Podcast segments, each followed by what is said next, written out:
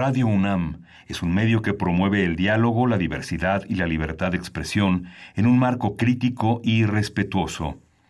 Los comentarios expresados a lo largo de su programación reflejan la opinión de quien los emite, mas no de la radiodifusora. Radio UNAM presenta Primer Movimiento. El mundo desde la universidad.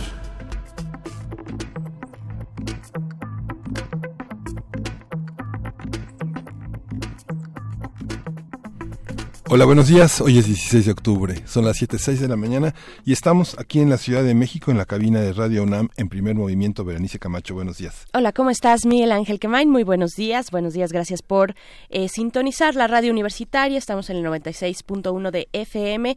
Después de un viaje relámpago a, a Chihuahua, muchísimas gracias por recibirnos allá en la Universidad Autónoma de Chihuahua. La pasamos de verdad muy bien. Fue muy enriquecedor estar por allá, compartir con los colegas, saber con quiénes eh, pues estamos dialogando, quiénes son los interlocutores y, las, y los escuchas también. Nos llevamos yo creo que gratas sorpresas al enterarnos que uno de los lugares donde nos escuchan es eh, este eh, lugar de Ciudad Cuauhtémoc que es un lugar, una, pues es una, básicamente un lugar donde confluyen tres culturas, la cultura menonita, también eh, la cultura indígena, ¿no? Los raramuris, hay una buena comunidad también y por supuesto los los que somos los mestizos, ¿no? que así nos dicen los mestizos, pues bueno, este lugar muy especial, yo creo muy particular, al cual llegamos todas las mañanas. Y pues bueno, estamos aquí ya de vuelta en la cabina de Radio UNAM aquí en Adolfo Prieto 133, Colonia del Valle, pues renovados después de este viaje, Miguel Ángel,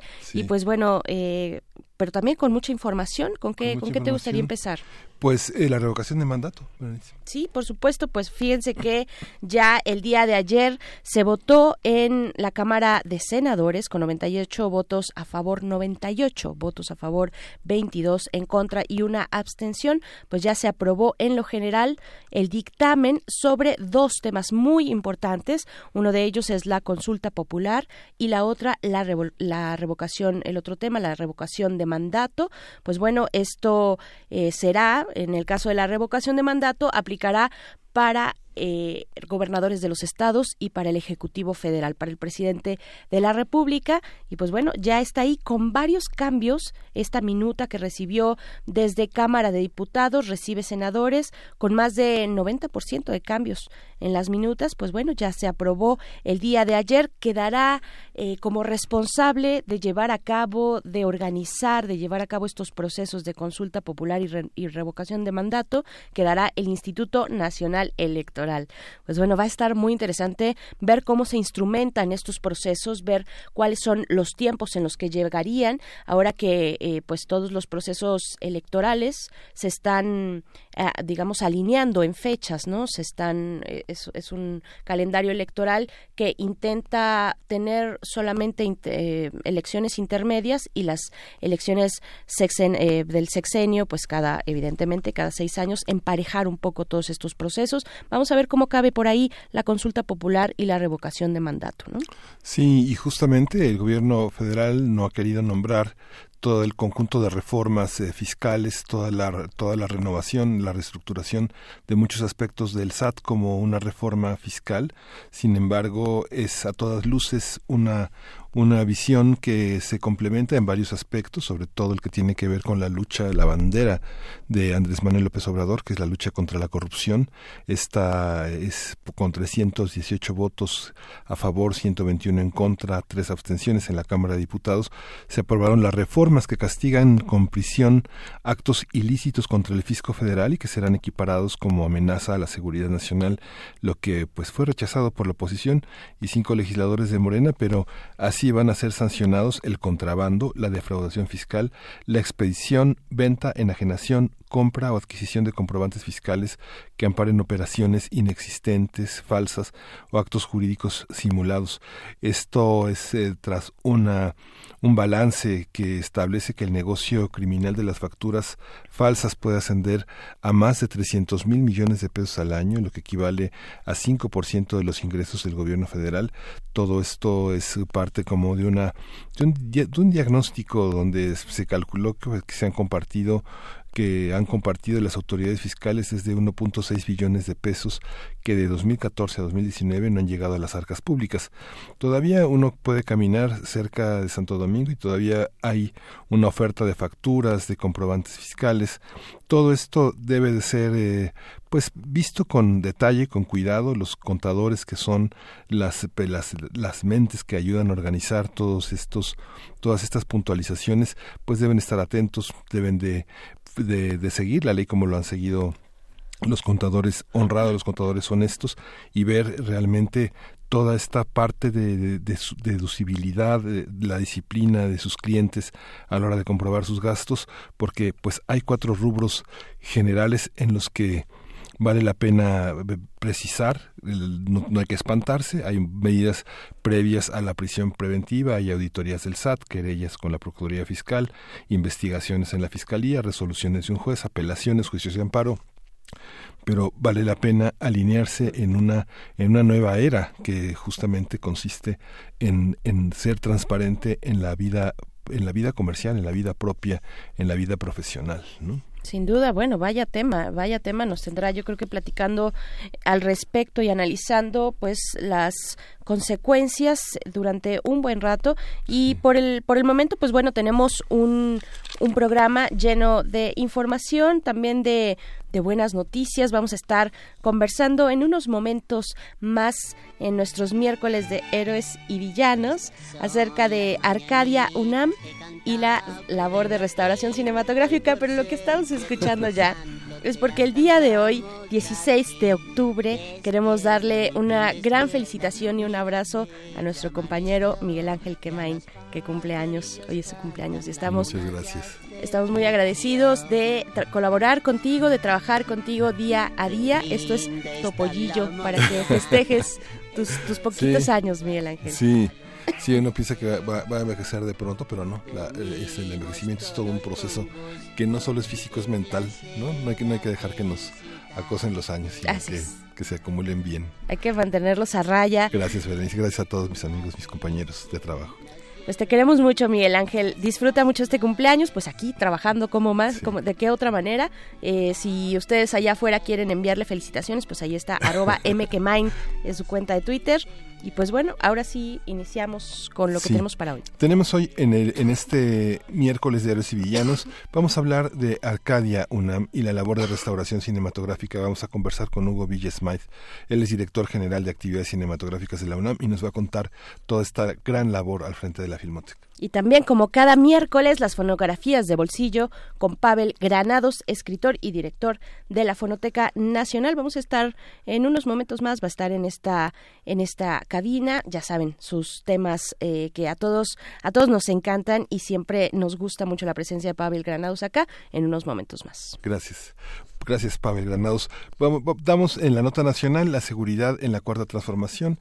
Este lunes tuvimos una conferencia de prensa, la mañanera del presidente, en la que se quedó eh, Alfonso Durazo comentando los detalles sobre la seguridad en los estados. Señaló cinco estados eh, eh, de graves consecuencias en temas de seguridad. Vamos a tener la opinión del doctor Juan Salgado, quien es especialista en seguridad y que hará un análisis de esta perspectiva. Y para nuestra nota internacional, ¿qué está ocurriendo en Cataluña? Pues vamos a tener el comentario de Oriol Mayó, periodista, editor web, escritor y docente sobre estas protestas, estos cambios también políticos allá en Cataluña, en España, que se está poniendo de verdad o ha estado estas últimas horas bastante, bastante interesante, pero complicado. Sí, vamos a tener una mesa. ¿Cómo determinar la edad de jubilación? Es un debate internacional, pero es un debate también que hace unos días se ocurrió en nuestro país. Vamos a contar con el comentario de Alejandra Macías Sánchez.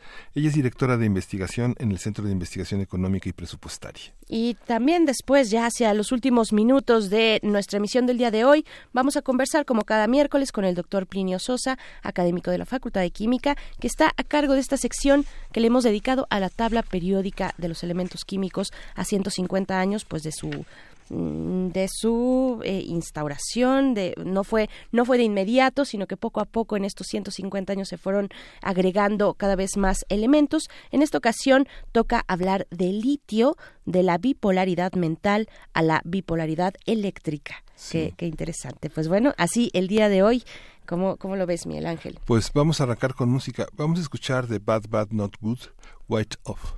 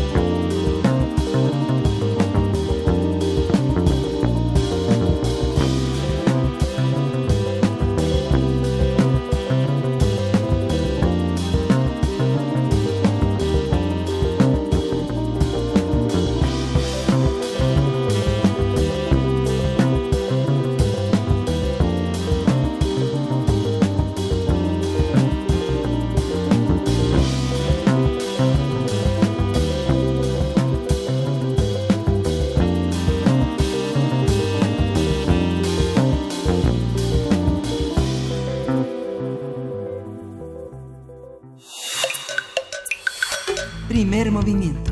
Hacemos comunidad. Miércoles de héroes y villanos.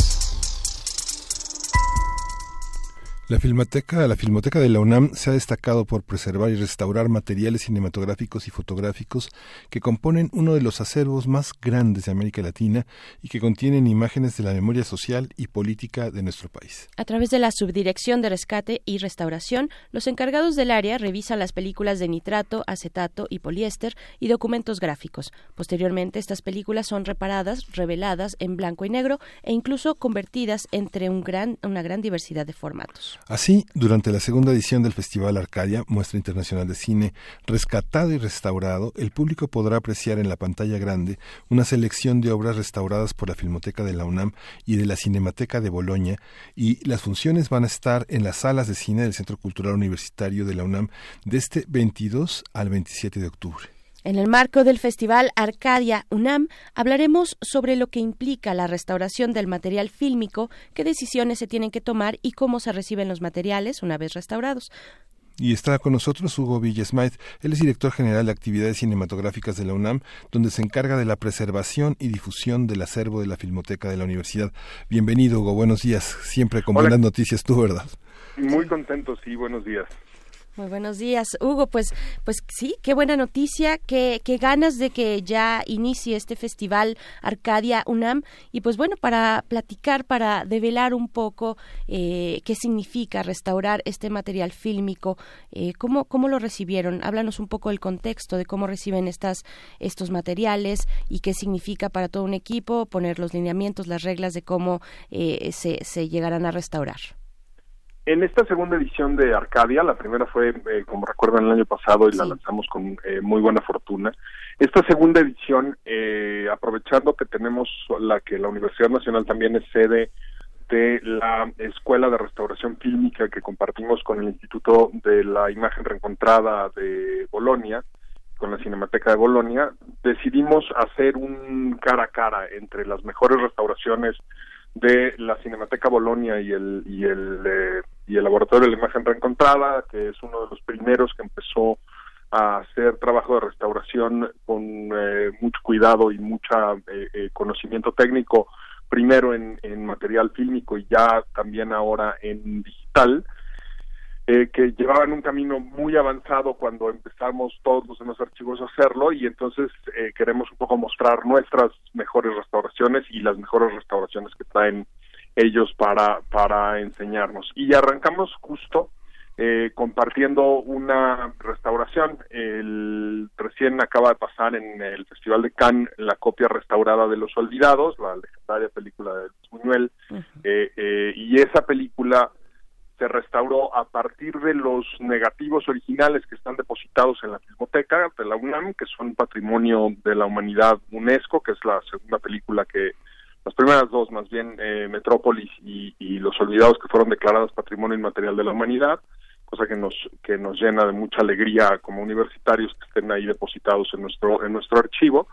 Eh, nosotros hicimos el escaneo junto con algunos eh, procesos que se hicieron en las nuevas máquinas de sonido eh, que tiene la eh, Cineteca Nacional, un escáner que se llama Sondor. Todo este material digital fue enviado a la Cinemateca de Bolonia. Ellos terminaron la corrección de, talonaje que se llama, la corrección de luces y la corrección final de sonido y la copia que se va a ver en eh, las salas de Cultural Universitario para inaugurar el festival precisamente es la copia restaurada de los olvidados.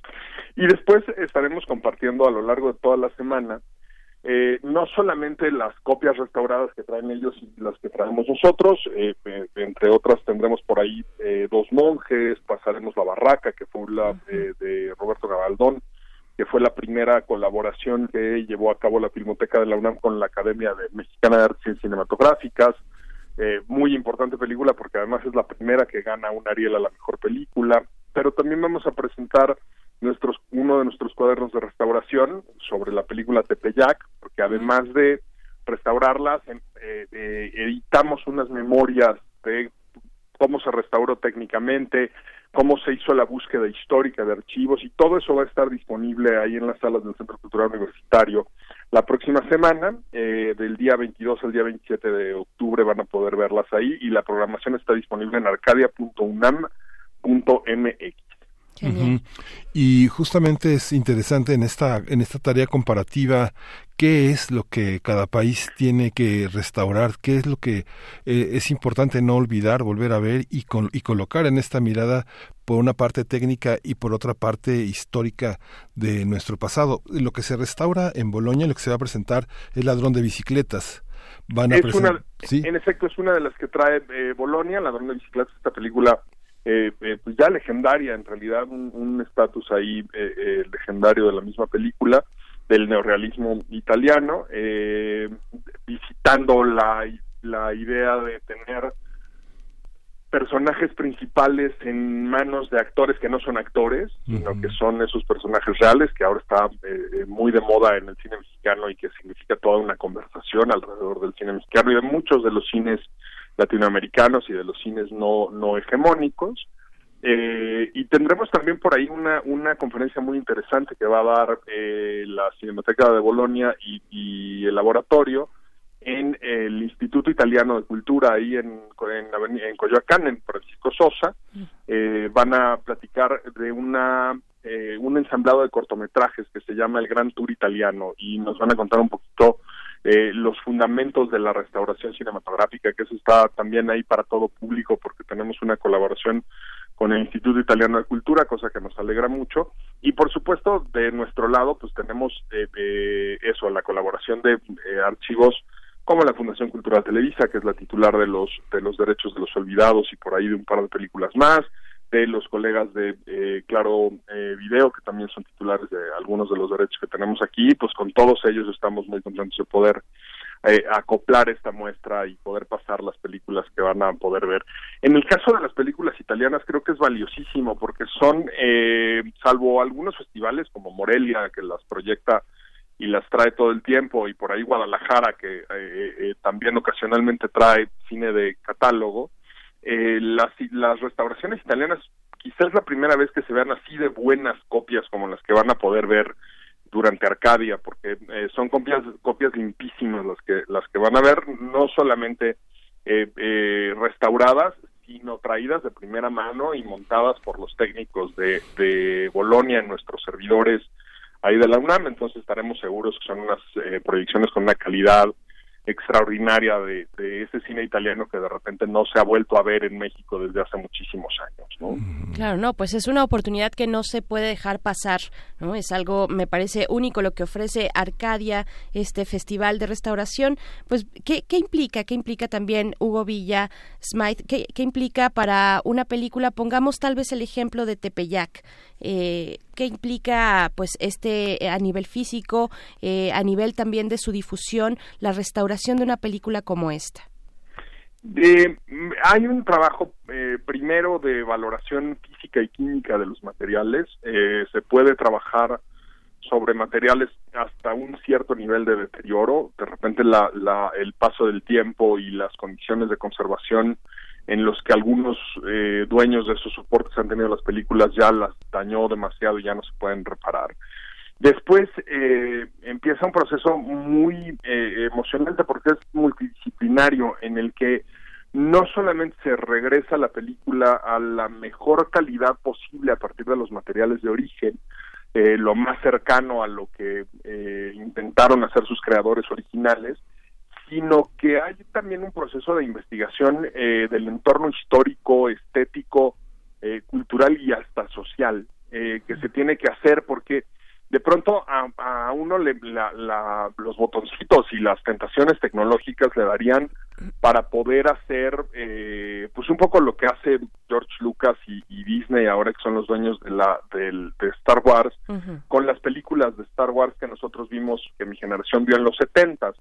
Eh, cuando las vuelve a lanzar Lucas por ahí de los 2000, eh, un poco eh, las tres primeras eh, películas, les pone unos monstruitos que no existían y mezcla el sonido a 5.1 eh, a diferencia del stereo surround que tenía cuando salieron las copias originales, le, le, agrega escenas, y eso es algo que como, como archivo no podemos hacer, no debemos hacer. Tenemos que serle como muy fieles a la, a la película que terminaron y por ejemplo, en el cuaderno de, restauración de Tepeyac y antes en el, en el primer número de esos cuadernos que como una especie de número cero que, sacamos que se llama que es sobre el grito que eh, es un número mucho más grande pero porque también es una película que para la universidad es mucho más grande.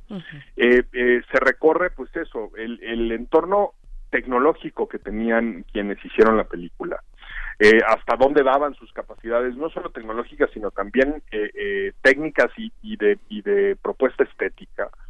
Y también el entorno social. de pronto las películas cuando estrenan o no estrenan, cuando se ponen los subtítulos o no se ponen los subtítulos, tiene ahí como muchas, muchos dobleces de la historia que como, como acervo tenemos que reconocer al restaurarlas y entonces se convierte en una tarea multidisciplinaria muy entretenida en la que trabajan químicos que están ahí formados en la propia universidad y que, y que trabajan en nuestro laboratorio de revelado, eh, ingenieros en sistemas que trabajan en el laboratorio de restauración digital, porque pues eso ya son todo bits y bytes, este, y, por supuesto hay una visión estética que, que eh, reúne todo esto y que obtiene las copias finales. Entonces creo que vale mucho la pena que se den vuelta también por las conferencias y las pláticas. Eh, eh, específicamente este año va a haber una de eh, sobre tiburoneros, una película formidable eh, mexicana de por ahí de los 50 que creo que vale mucho la pena verla porque no vamos a enseñar la película, pero vamos a enseñar los avances que ya se han hecho en un trabajo que llevamos un poco mano a mano ahí, Cineteca y Filmoteca de la UNAM, eh, y los técnicos justo, los que coordinan estos equipos técnicos van a platicar de, de, esa aventura estética y técnica que es restaurar una película. Y bueno, vamos a poder contar con el cuaderno de Tepeyac, pero ¿por qué, por qué restaurar Tepeyac? ¿Qué, ¿Qué ganamos con esta película de 1917? Mira, el, la obligación de los acervos, de los archivos como la Filmoteca, en realidad sería en un mundo óptimo restaurar absolutamente todas las películas que tenemos disponibles y ponerlas todas a disposición de todos los públicos posibles que puedan eh, consultarse en nuestras en nuestras eh, eh, instalaciones para que sirvan como eso como referencia del momento histórico del país cuando se estaban filmando Tepeyac creo que es muy importante porque tiene quizá la el primer esfuerzo más o menos industrial del cine mexicano. Eh, hablaba cuando hace un, año más o menos que eh, estuvo en Cineteca Nacional, que la presentamos junto con la Academia, ya el trabajo terminado.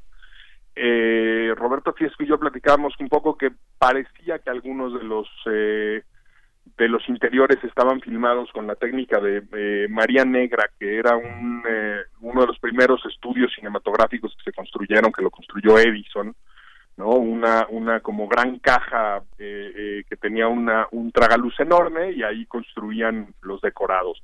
Eh, trabajan ya actores profesionales, tiene un desarrollo como muy lineal y tiene por ahí un par de efectos visuales que para la época eran ya un estándar, pero que en México no se habían utilizado mucho y creo que por todas estas razones es es valiosa, además de que eh, de una manera eh, un poco inocente eh, también nos da el, el pulso del, del, país en el que estaba filmada y en el que salió, ¿no? Vemos las las los cómo se vestía la gente, cómo caminaba, cómo se percibían a sí mismos y tiene pues ahí el, el que así la publicitamos en algún momento, tiene por ahí uno de los primeros besos eh, del cine mexicano, que también eso tiene ahí cierto valor ya casi este antropológico, ¿no?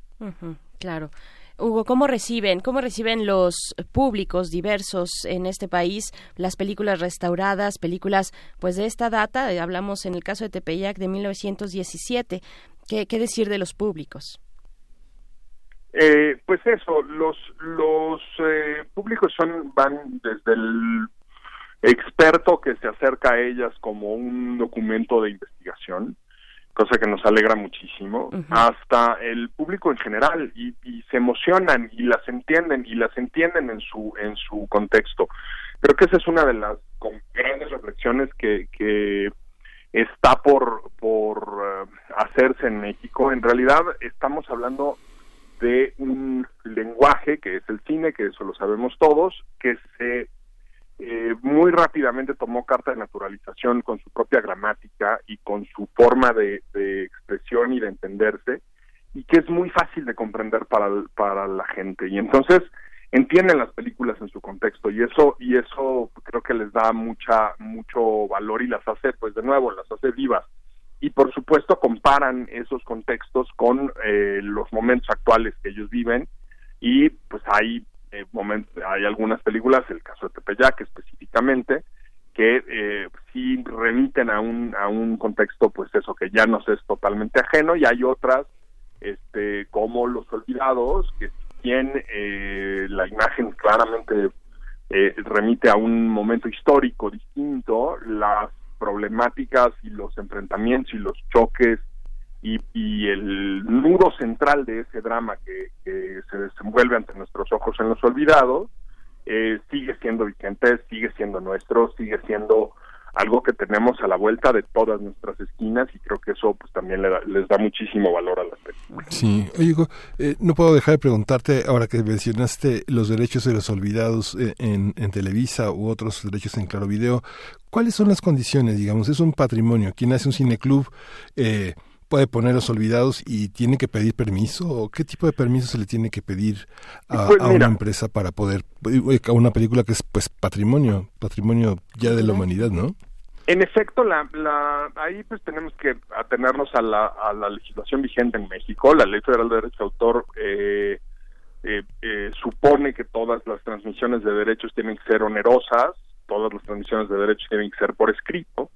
Eh, el, titu- presume además como titular de los derechos eh, patrimoniales de, de las obras cinematográficas a los productores dependiendo de en qué momento de la historia se hayan filmado, habrá algunas que cayeron ya en, en, eh, en el régimen de dominio público. El dominio público es una, una, un tema que no se ha explorado muy a fondo en México, que no se ha ejecutado muy a fondo en México. Eh, hay algunos lugares eh, del mundo en los que se, el dominio público es ejercido por eh, algún ente público precisamente eh, por, por eh, eh, se cobran algunos derechos por las películas de dominio público. Hay otros lugares como México en el que no pasa eso. Eh, pero bueno en efecto tendrían que pedir algún eh, nivel de autorización porque eh, se trata de un acto de comunicación pública como lo define la misma ley federal de derecho de autor. Eh, y al tratarse de un acto de comunicación pública pues tiene tiene que ajustarse a la ley eh, muchos cineclubes eh, eh, lo hacen usando copias en VHS o en DVD o en Blu-ray incluso, eh, o abiertamente descargan copias de, de archivos que están en la en la web. Eh, pues ellos ya cada quien tendrá la forma en la que haga sus arreglos y se ajuste a cumplir con la ley en México, pero bueno, para nosotros, evidentemente que somos una institución, pues esas autorizaciones son importantes, no son difíciles de obtener para la filmoteca, entenderás que no solo eh, custodiamos acervos en algunos casos eh, ajenos eh, que tenemos ahí guardados y que para quienes son sus titulares son muy valiosos no solo como conservación histórica sino también como como eh, como la posible rentabilidad que les ofrecen esos acervos cuando se venden o se revenden los derechos.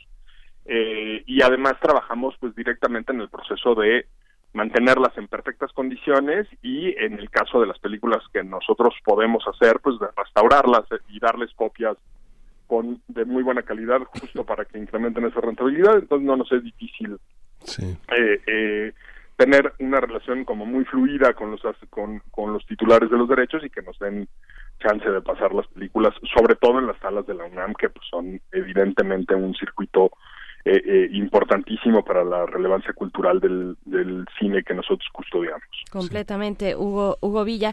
Pues antes de despedirnos, pues ¿qué, qué significa? ¿Qué significa pues para esta edición del Festival Arcadia en la UNAM? Tienen esta colaboración con la Cinemateca de Bolonia. ¿Qué significan estos intercambios, eh, Hugo? ¿Qué significa eh, en términos de conocimientos, de técnicas, tal vez de, eh, de prácticas y dinámicas de trabajo? ¿Qué ha significado esta cercanía, este acercamiento con la Cinemateca de Bolonia?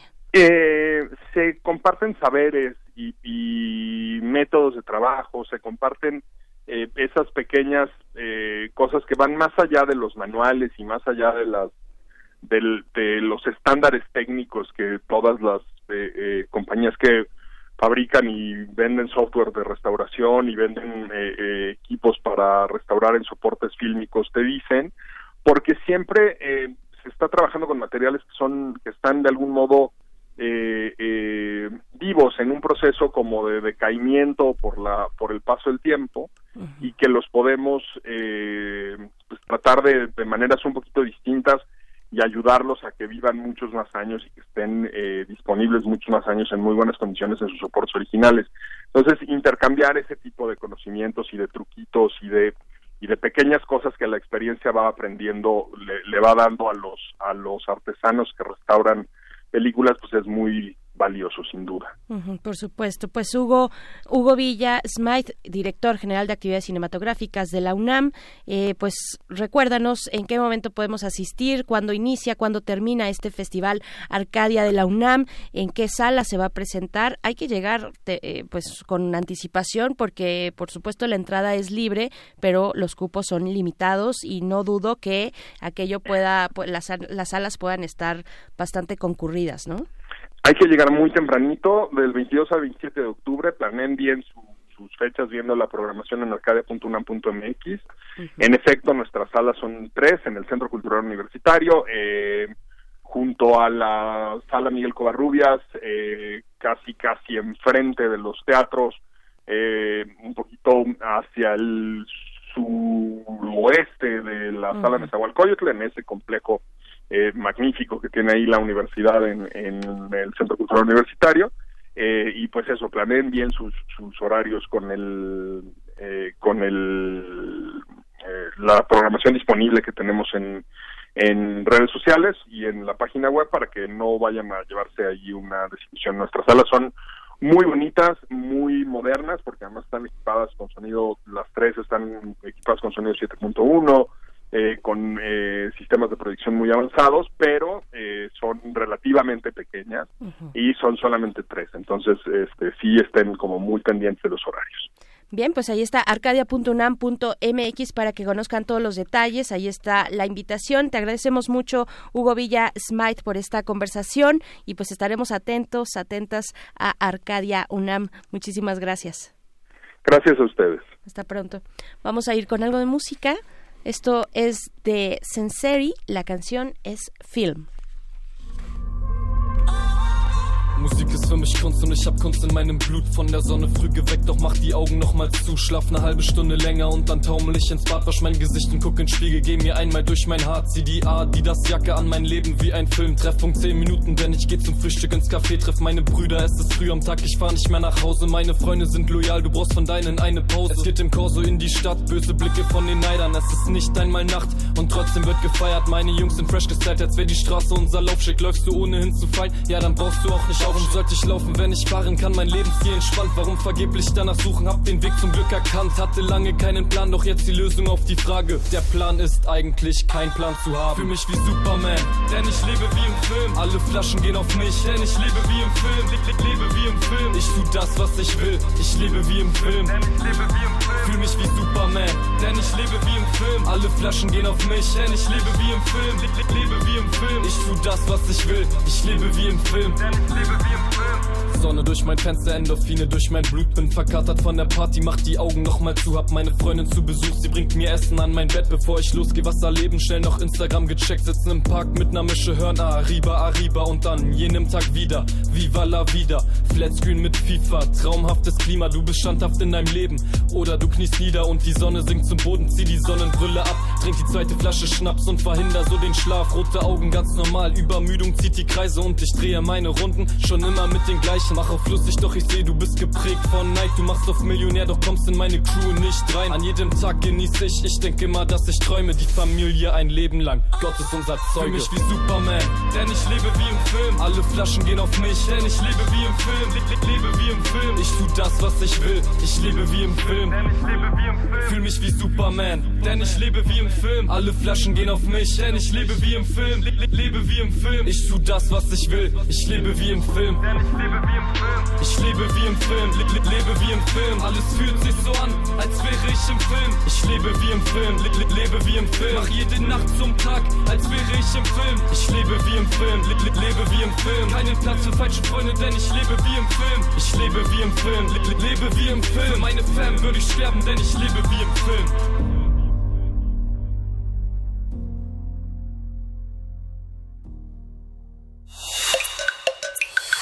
Primer movimiento. Hacemos comunidad. Fonografías de bolsillo.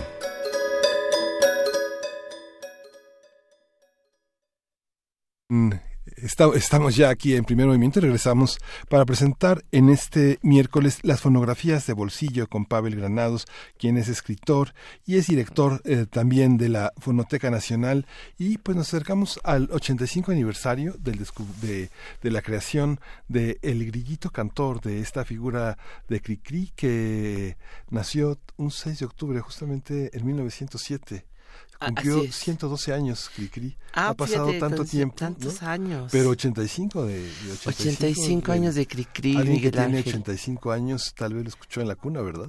Posiblemente los señores de ochenta y tantos años Sí. o noventa eh, se estarán acordando a lo mejor que hace 85 años se sonó por primera vez Cricri en la Ciudad de México. Bueno, me acordé, ayer de pronto me acordé que estaba, que se festejaba este, es, esta fecha.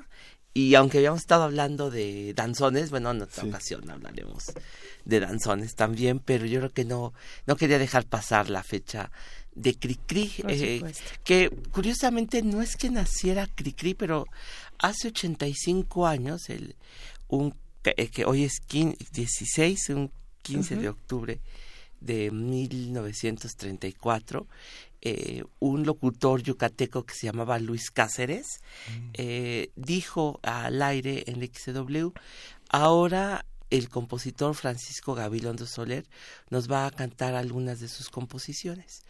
Y fue un momento difícil para Francisco Gabilondo Soler, bueno, de expectativa, quizá de nervios, porque era un compositor que ya tenía tiempo queriendo dar a conocer sus canciones, pero no en el terreno infantil.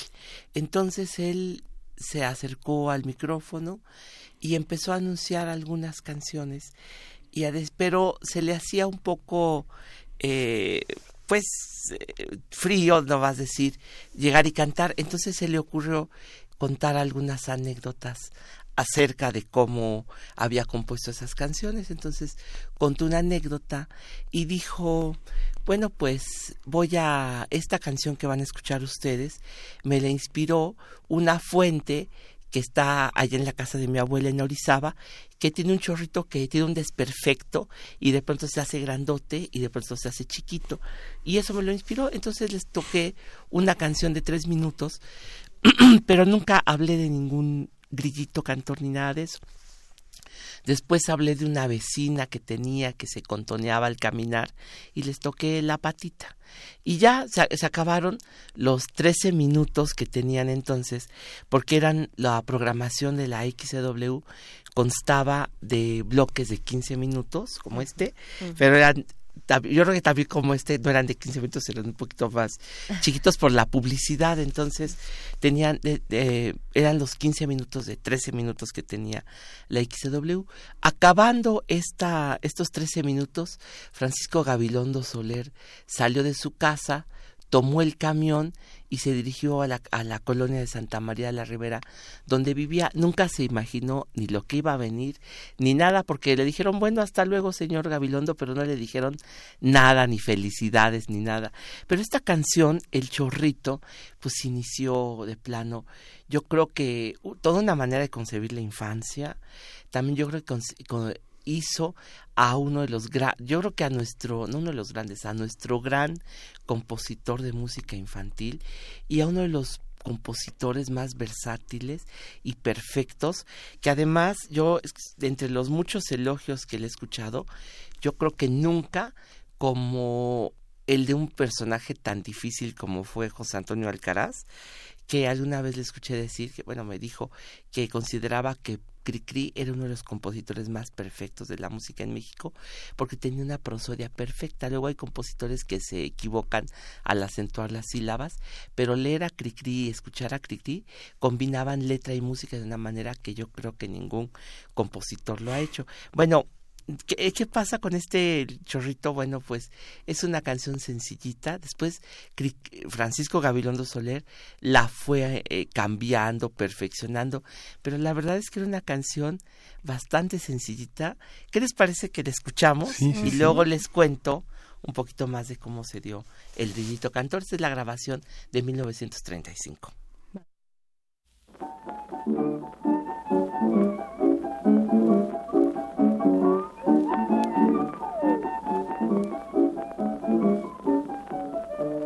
Allá en la fuente había un chorrito, se hacía grandote, se hacía chiquito. Allá en la fuente había un chorrito, se hacía grandote, se hacía chiquito. Estaba de mal humor, pobre chorrito tenía calor. Estaba de mal humor, pobre chorrito tenía calor. Ahí va la hormiga con su paraguas y recogiéndose las enaguas. Ahí va la hormiga con su paraguas y recogiéndose las enaguas porque el chorrito la salpicó y sus chapitas le despintó, porque el chorrito la salpicó y sus chapitas le despintó.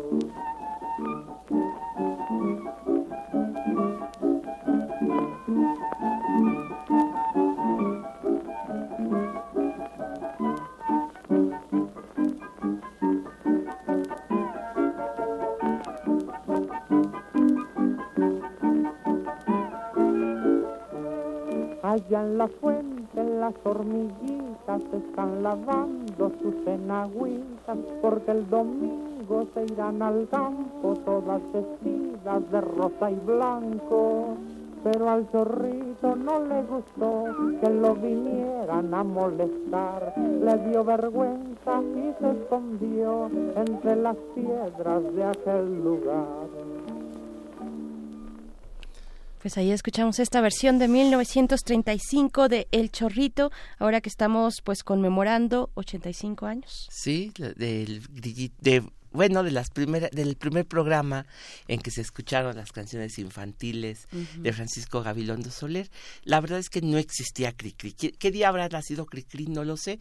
Lo que pasa es que Francisco Gabilondo Soler era un compositor que ya tenía tiempo queriendo hacer algo en radio y al principio, siendo el veracruzano y muy admirador de Agustín Lara, quiso hacer canciones románticas y boleros, pero con resultados no muy buenos, más bien desafortunados, y después quiso ser eh, cómico y entonces se hizo El Guasón del Teclado. Hizo una prueba, hay grabaciones del Guasón del Teclado, tiene unas canciones que se llaman Dorotea, Vengan Turistas, Su Majestad del Chisme, Timoleón. De hecho, él las grabó, esas canciones si existen por ahí las grabaciones. Y en algún momento quiso hacer un examen para entrar a la estación XCFO que la tenía él bueno, el PRI de esa época, el PNR, mm. y se le hizo un examen y conservó una tarjeta él que decía, el juez, los jurados decían, uno de los jurados dijo, elemento completamente nulo, le puso. El autor de esa eh, frase le hizo una tarjetita, era nada menos que un cineasta que se llamaba El Chebor, que es el suegro de Pedro Armendáriz, un chileno que estuvo aquí, hizo mucho cine aquí en México, que también cantaba y componía canciones cómicas y seguramente veía como un, eh, competidor. un competidor. Y entonces un día Emilio Azcárraga le dijo a Francisco Gabilondo Soler, después de verlo pues como querer figurar en algo, le dijo, oiga, yo me he dado cuenta que cuando usted canta, los niños se pegan a la radio. ¿Quién sabe qué cosa tiene usted? pero atrae a los niños. ¿Por qué no hace algo? Haga de cuenta que ponga usted música, letra infantil a la marcha de Zacatecas y a ver qué tal le queda. Y entonces eso decidió a Francisco Gabilondo Soler a, a cambiar hacia la música infantil.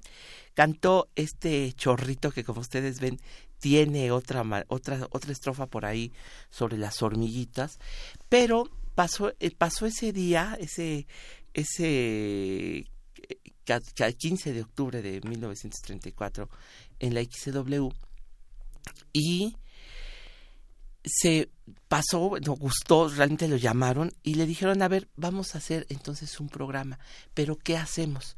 Entonces, eh, ya esta grabación que vimos, aunque se oye muy, todavía, pues yo diría que hasta rudimentario el arreglo, lo que sea, ya tiene un, violín y ya tiene un como un como silbatito que se hace agudo y se hace grave, pero quiere decir que ya en la junta de producción le dijeron, a ver, eh, ¿qué, qué, qué hacemos? Bueno, estaba, casualmente estaba por ahí Alfredo Núñez de Borbón, que era violinista, y estaba Max, eh, Max García, que le decían Alpiste, después estaba otro que se llamaba Painbert, que eran los efectistas de la XCW, y dijeron, vamos a hacer un programa de cuentos, de canciones infantiles, pero que no sea eh, pues, que no van a ser las puras canciones nada más, sino vamos a hilarlas con algún cuento.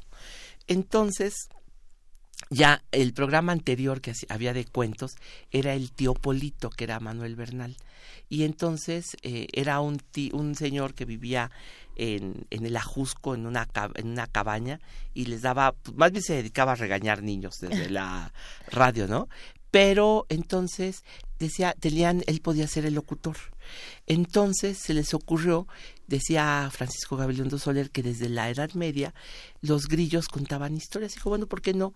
Si tenemos al, a Núñez de Borbón, que es violinista, y los grillos cuentan historias, pues vamos a inventar un grillo, porque pensaron un conejito, un perrito. No, pues el que cuenta los cuentos siempre ha sido un grillo. ¿Cómo le ponemos? Y dijo Francisco Gabilondo Soler, hay dos maneras de nombrar a los grillos, porque antes daban clases de francés a los niños. Era grillón, pero también cri-cri. Y sí, sí le ponemos cri-cri. Y dice, bueno, pues vamos a intentar. Y empezaron allá en 1900, a principios de 1935 ya, el programa de Cricri, el grillito cantor, para lo cual eh, Francisco Gabilondo Soler inventó una rúbrica que es quién es el que anda ahí, aunque la rúbrica vino después. En 1934 este primer programa, después ya 1935 el grillito cantor y pues se siguieron creo que veintitantos años.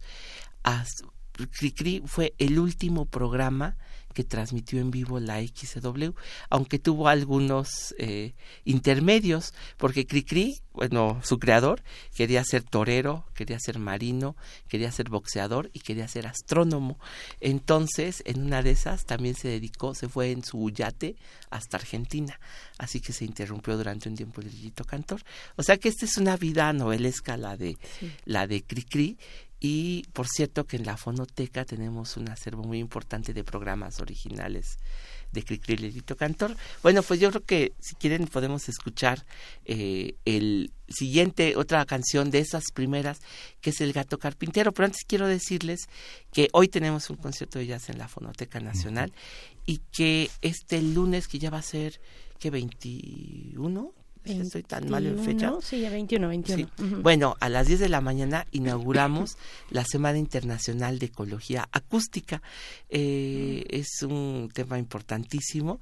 Eh, la ecología acústica lo es un término que acuñó Murray Schaffer, que es canadiense, y bueno, grabar el medio ambiente, tener conciencia del sonido, de pues también que es uno de los componentes de nuestro ecosistema, el, este derecho a a pues a tener un buen medio ambiente auditivo, ¿no? No el ruido, por ejemplo, cómo grabar la naturaleza. Todos estos aspectos se van a tratar a lo largo de una semana. También quiero decirles que Murray Schaffer, que era, es canadiense, eh, está siendo homenajeado allá en el Cervantino. Hicimos una pequeña exposición mm. sonora mm. para eh, que se puedan oír los audios que grabó en Vancouver, el paisaje sonoro de Vancouver, en los años 70 y 80 Murray Schaffer. Entonces, entonces si van al Cervantino, allá, que está muy bonito realmente, eh, en la Casa Canadá, ahí en la azotea, se pueden sentar a escuchar los audios de Murray Schaffer. Pero va a estar aquí también. Y bueno, aquí, la, más bien, aquí está en la fonoteca siempre. Pero lo que toda la semana que entra de lunes a viernes con la UAM Campus Lerma y si nos unimos para hacer esta semana de ecología acústica, así que los invitamos a que vean la programación en la página de la fonoteca. Y bueno, pues aquí nos, despedimos con el gato carpintero. Perfecto. Perfecto, muchas, muchas gracias, Pavel. Pues ahí están las primeras jornadas de Arte, Ciencias, Humanidades, Ciudadanía, las AC 01 Ahí están en la fonoteca nacional.gov.mx del 21 al 26 de octubre, así es que no se la pueden perder. También nos despedimos, bueno, la entrada es libre, el cupo es limitado, ya lo saben, así es que lleguen con tiempo. Nos despedimos también de la radio de Chihuahua, Radio Universitaria de Chihuahua. Nos encontramos el día de mañana con ustedes a las 6 de la mañana y vamos a escuchar a Cricri y ya nos despedimos de ti. Muchas gracias, Pablo. Gracias. gracias.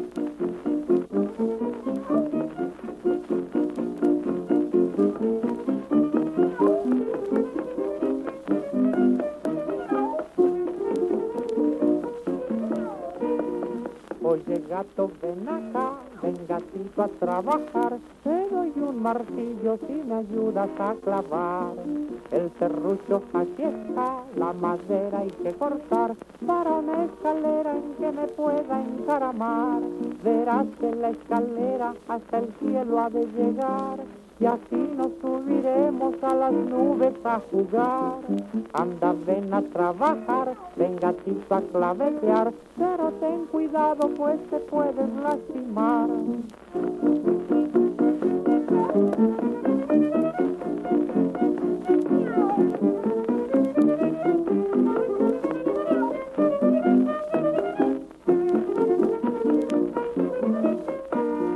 Oye gato, ven acá, ven gatito a trabajar, te doy un martillo si me ayudas a clavar. El serrucho aquí está, la madera hay que cortar, para una escalera en que me pueda encaramar. Perdóname, bichito, tu colita te clavé. Gatito carpintero, ya no te lo vuelvo a hacer. Anda, ven a trabajar, ven gatito a serruchar, pero ten cuidado, no te vuelva yo a pegar.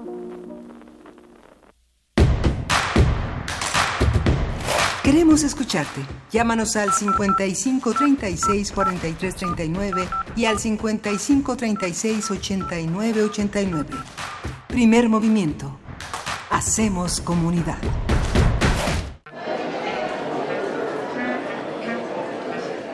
Historia de la literatura. Concepción del arte.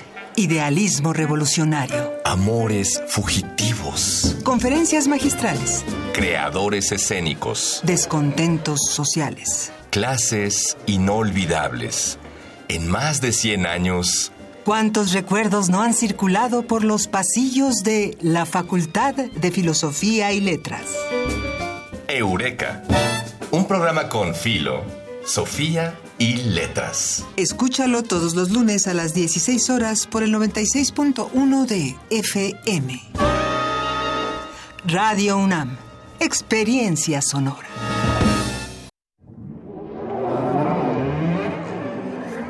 La música, la partitura, la idea y la persona detrás. Escuchemos a los autores en Fa, nuestros compositores en síntesis. Un espacio de entrevistas a jóvenes creadores mexicanos de música académica, todos los jueves a las 11 de la noche. O sintoniza la retransmisión los domingos a las 7 de la tarde. 96.1 de FM. Radio UNAM, Experiencia Sonora.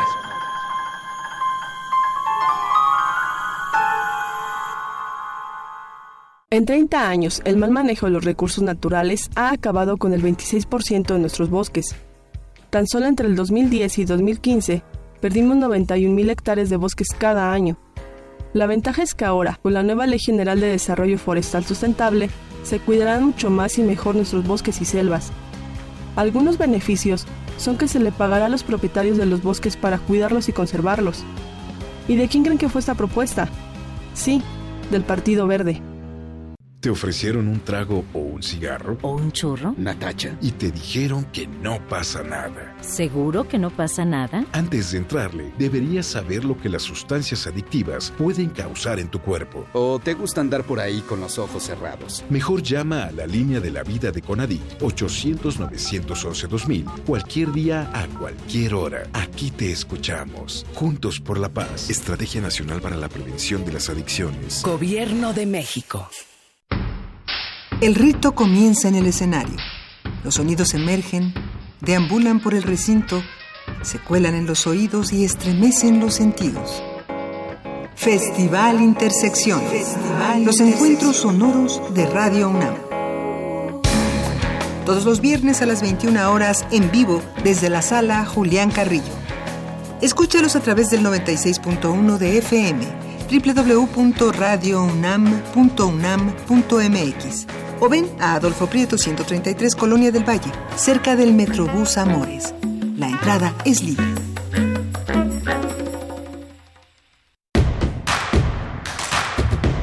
Síguenos en redes sociales. Encuéntranos en Facebook como Primer Movimiento y en Twitter como arroba PMovimiento. Hagamos comunidad.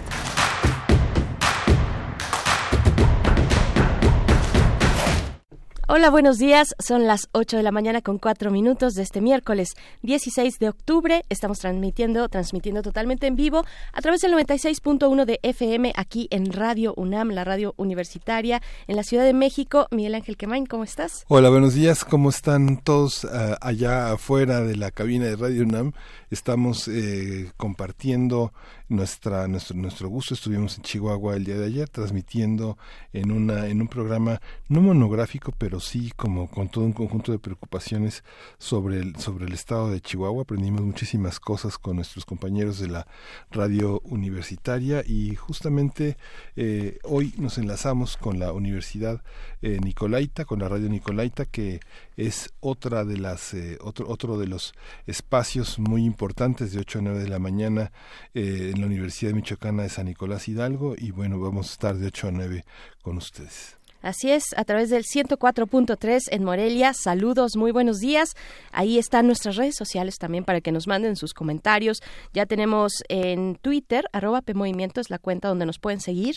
En Twitter, eh, Water Rooster te manda, te manda saludos y te manda felicitaciones por tu cumpleaños. Miguel Ángel, un abrazo. Dice, vine a festejar a Miguel Ángel, abrazote. Llegué tarde, díganme que no, saludos. No, no llegaste tarde, estamos apenas iniciando, aunque esta hora que tuvimos de verdad muy, eh, muy muy disfrutable los temas que, pudimos compartir en la hora pasada. Estuvimos conversando. Para aquellos que nos sintonizan apenas, pues bueno, acérquense al Festival Arcadia eh, de la UNAM, que tendrá lugar en el Centro Cultural Universitario.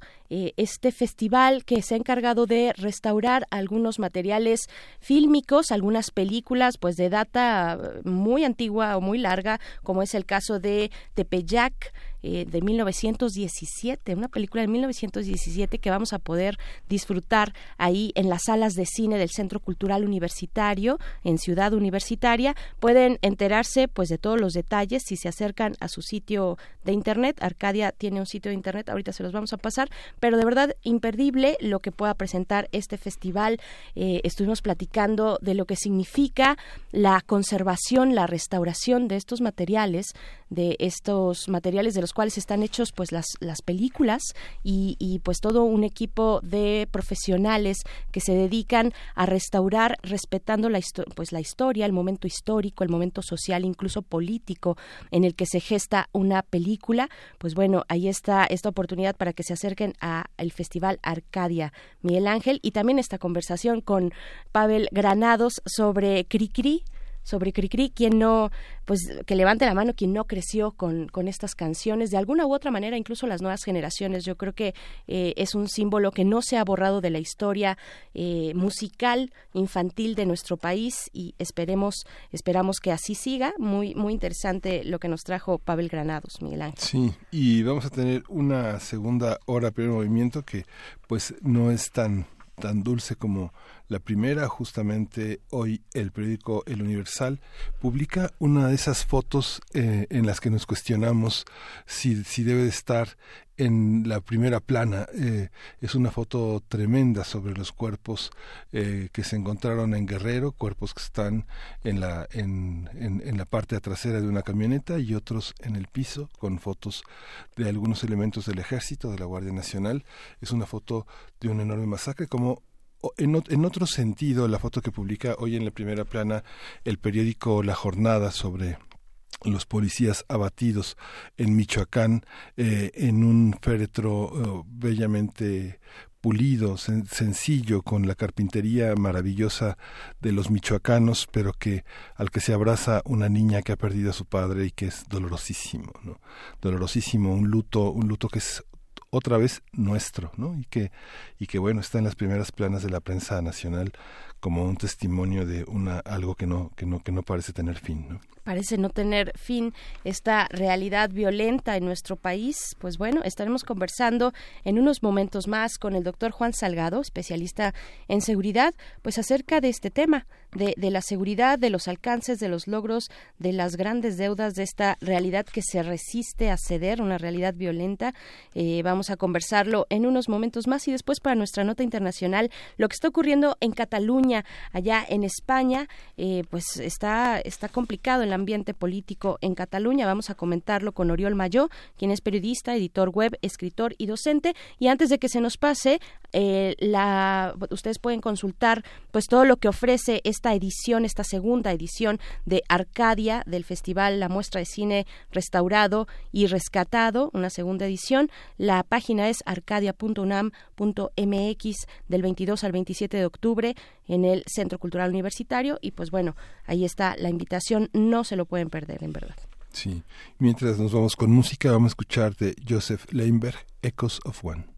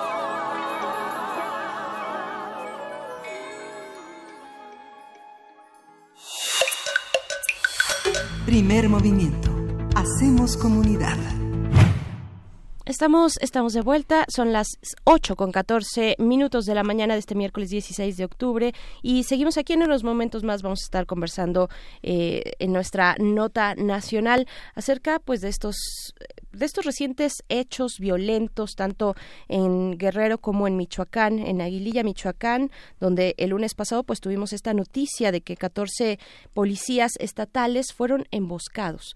Al parecer y todo apunta pues las investigaciones corren eh, señalando a eh, pues personas de que pertenecen al cártel Jalisco Nueva Generación y también esta otra noticia en, en Guerrero, en Topo Chica, el enfrentamiento que deja 15, 15 personas muertas.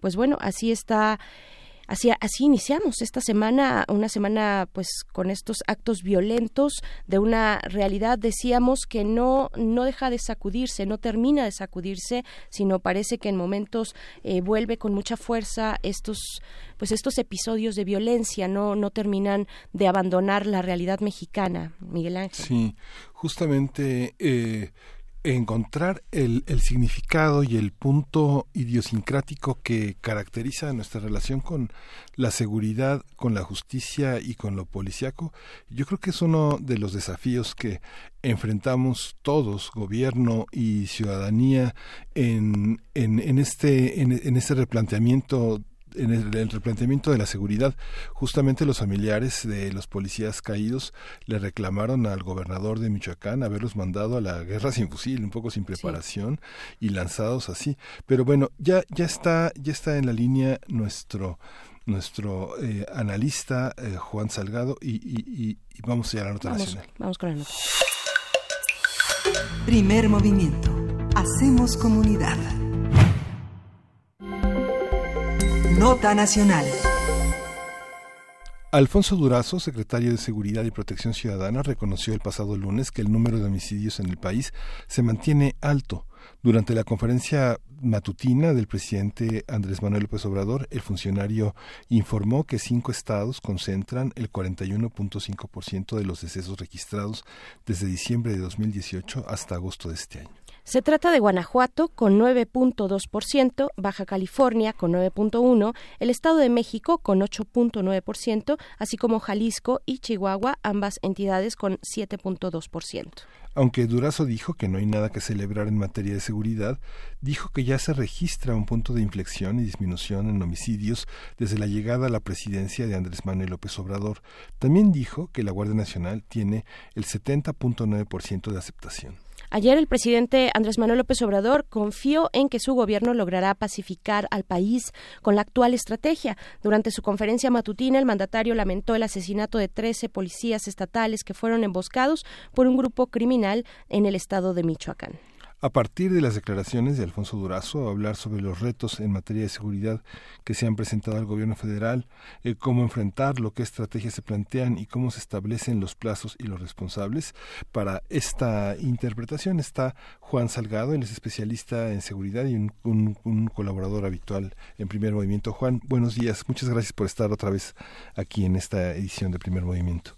¿Qué tal? Buenos días, saludos y saludos a la audiencia. Gracias, gracias Juan. Juan Salgado, pues eh, preguntarte primero acerca de este diagnóstico que salió eh, el secretario de Seguridad y Protección Ciudadana, Alfonso Durazo, a compartir, reconociendo el lunes pasado, ¿no? Este número de homicidios eh, en los cinco estados, pues más eh, con, con mayor conflicto en este sentido, donde no menciona ni a Michoacán ni a Guerrero. ¿Qué decir de este diagnóstico? ¿Cuál es tu lectura, Juan?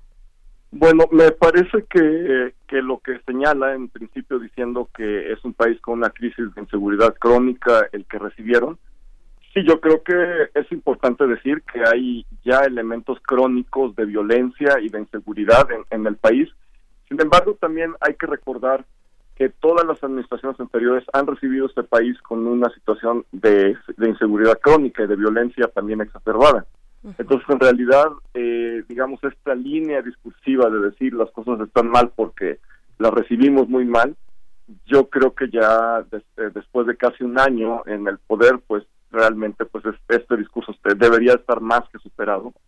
Pero bueno, además de eso, pues presenta datos de la encuesta de victimización del INEGI uh -huh. que señalan sin duda alguna que pues hay eh, situaciones preocupantes en materia de inseguridad, seguimos teniendo pues un tipo delictivo muy eh, recurrente, la prevalencia que hay de robo, asalto eh, a las personas que van en la calle, en el transporte público, sigue siendo el delito que más sucede y en ese sentido pues ya no se trata de delincuencia común, ya no es algo que pueda resolver la Guardia Nacional, es algo que tendrían que resolver las policías locales, a las que se les está dando menos dinero, menos capacitación, menos recursos. Y en ese sentido, pues este es preocupante que, que, digamos que este problema que es el que más afecta a la ciudadanía y que está documentado en, el, en, la encuesta del INEGI, pues no tengamos este tipo de, de, de respuestas contundentes que, digamos es muy fácil identificar porque ellos mismos están presentando las cifras. Más allá de eso, pues nos presenta una cifra que la verdad es bastante engañosa, nos dice que la ciudadanía está mejorando ligeramente su nivel de percepción con respecto a la, seguridad en los primeros meses de 2019. Vamos, pues realmente es un, dato que es estadísticamente no significativo. El que está señalando son decimales porcentuales de una ligera mejora que hay en la percepción de, inseguridad. No es en la incidencia de delitos, eso es muy importante decirlo en la percepción. Lo que me parece sumamente grave es que el secretario lo dice poco después de que acribillaron a 14 policías eh, en, Michoacán. Es decir, eh, debemos tener claro que cuando se ataca a un policía se está atacando al Estado. Y en ese sentido la delincuencia organizada atacó al Estado, a la institucionalidad estatal la atacó en Michoacán, es algo gravísimo. En México ya no nos alarma, pero 14 policías muertos en un operativo y dos días después 14 civiles muertos por el ejército en, en, en, en, Guerrero, pues realmente son cifras que ni en Afganistán son normales. En, ese sentido, eh, que, que, salga el, secretario a decir que tenemos eh, cifras esperanzadoras de que va mejorando la percepción, es decir, que la gente se siente más segura, mientras que estamos viendo esto, que son escenarios realmente de violencia extrema, pues me parece una, una gran incongruencia, por decirlo menos. Sí, aunque digamos que en el en el panorama, en el paisaje, Juan, hay, hay muchísimos matices, ¿no? Digamos, hay una, hay un primer nivel como de la delincuencia en la que la hemos tenido desde los años 50, ¿no? Desde, desde los pickpockets, que se, los carteristas de los que se quejaba el regente Uruchurto, ¿no? Hasta una, una delincuencia que tiene que ver con los, con la percepción de la seguridad. Por ejemplo, nosotros acabamos de estar en Chihuahua. Chihuahua está en el 7.2. Lo que sucede es que transitamos una ciudad tranquila, altas horas de la noche, caminamos.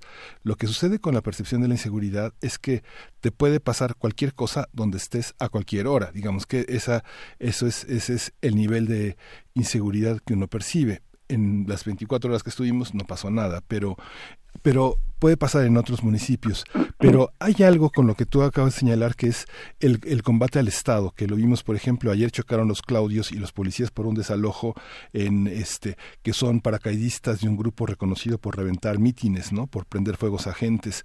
Vimos un tipo de violencia en la marcha del 2 de octubre donde una persona intentó quemar a un policía. Digamos, hay una hay un es un mosaico muy muy amplio de la violencia y la inseguridad que salpica alrededor de una manera muy fuerte, que deja huérfanos, que deja personas en duelo de una manera muy amplia.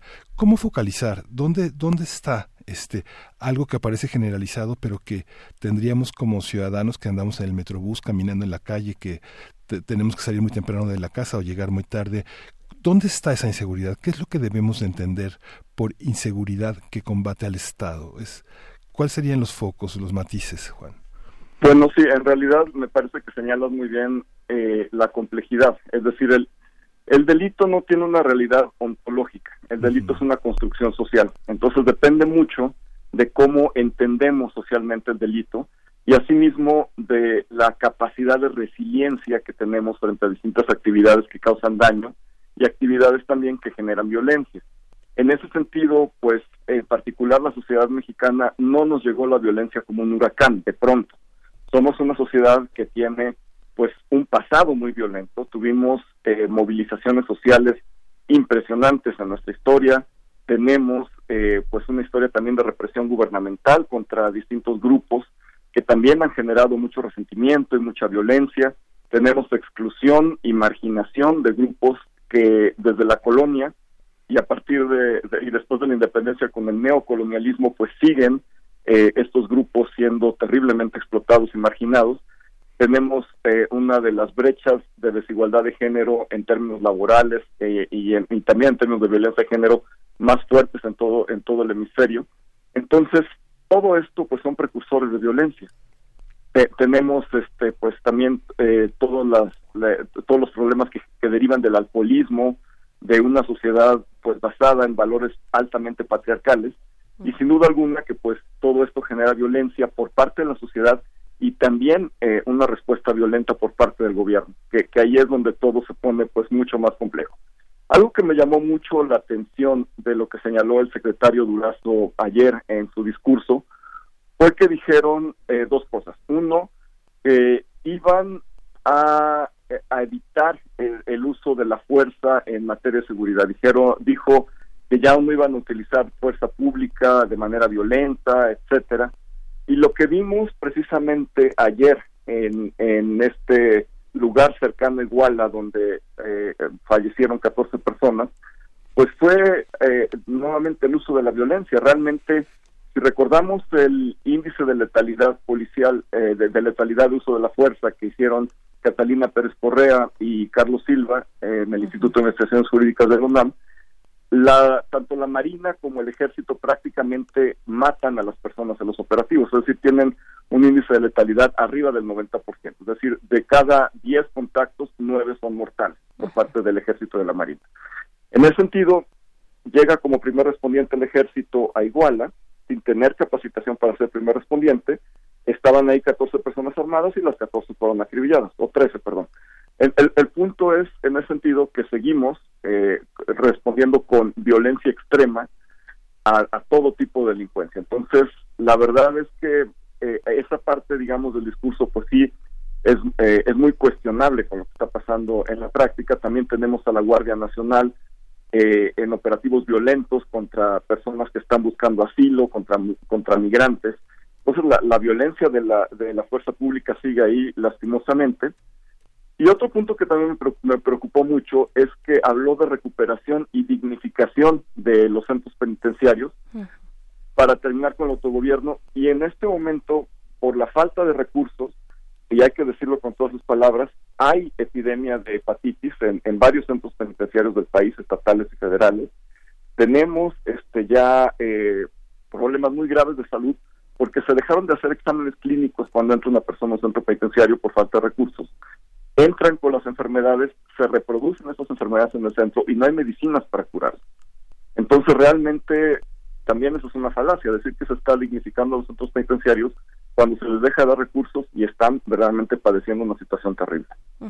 ¿En qué consiste esta estrategia? ¿Qué podemos llegar a ver después de, bueno, casi un año de que están al frente del gobierno federal, eh, esta llamada cuarta transformación? Dijo ayer eh, el secretario Durazo que rechazará la, el, uso, el uso de violencia para garantizar la seguridad pública, que se va por el tema de la paz, ¿no? Que, que no usarán este tipo de violencia letal y tenemos el despliegue de la Guardia Nacional en distintos puntos del país pero ¿en qué consiste un poco más acercando esta lupa a las acciones de la Secretaría de Seguridad eh, Ciudadana eh, Federal? ¿Qué, hay que decir de esto? ¿Cuáles son las, los planes, los proyectos puestos en marcha que, que, nos puedan dar razón de si efectivamente pues es mucho o es poco un año? ¿Cuáles son sus objetivos? ¿Tenemos elementos para, eh, para analizar, para hacer este análisis un poco más puntual? Sí, bueno, en, en realidad pues hay una serie de reformas normativas muy importantes que en primer lugar crearon la Secretaría de Seguridad Ciudadana. También se hizo una reforma al artículo 19 para ampliar el catálogo de delitos que requieren prisión preventiva oficiosa, que es una medida que afecta principalmente a la población más pobre y más vulnerable. Eh, bueno, se, se crearon también pues distintas reformas y, y, e incluso legislación nueva para el funcionamiento de la, de la Guardia Nacional. Eh, se desaparecieron algunas instituciones, se fusionaron otras.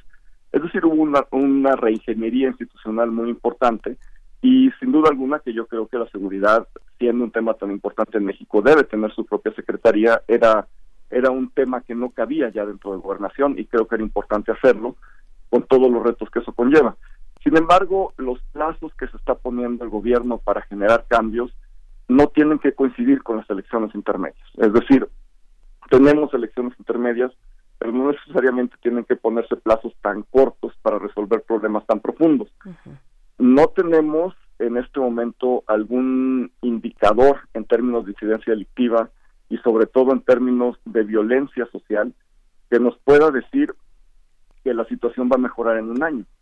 En, en ese sentido, si vemos, por ejemplo, en la misma encuesta de victimización del INEGI, el aumento que hay de, de robos y de delitos patrimoniales en los cuales se usa arma de fuego, pues nos deja ver que, que la delincuencia se está volviendo más violenta.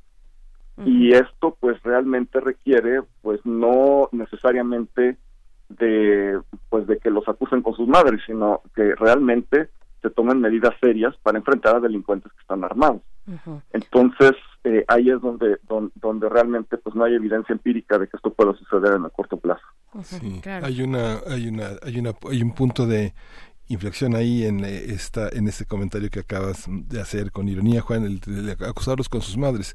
Así como tenemos un grave problema de embarazo adolescente también hay un grave problema de, delincuencia adolescente de que hay, hay una hay una parte en la que eh, se juegan muchísimos factores eh, que, que, son difíciles de apropiárselos desde una sola mirada sociológica, desde una mirada antropológica o desde una mirada sociológica o judicial. ¿no? Yo creo que hay una parte en la que tal vez los, los mecanismos son insuficientes como para entender que la adolescencia que delinque, la relación que tiene con la muerte, con la violencia y con su propia familia, con la sexualidad y con sus parejas es, es compleja. ¿no? Yo creo que no ha habido una estrategia en la que así como tratemos se trata de enfrentar el embarazo adolescente, se trata de enfrentar la violencia, la delincuencia y la rebeldía adolescente que deriva en delincuencias o en actos contra el patrimonio o contra, o contra los demás, ¿no?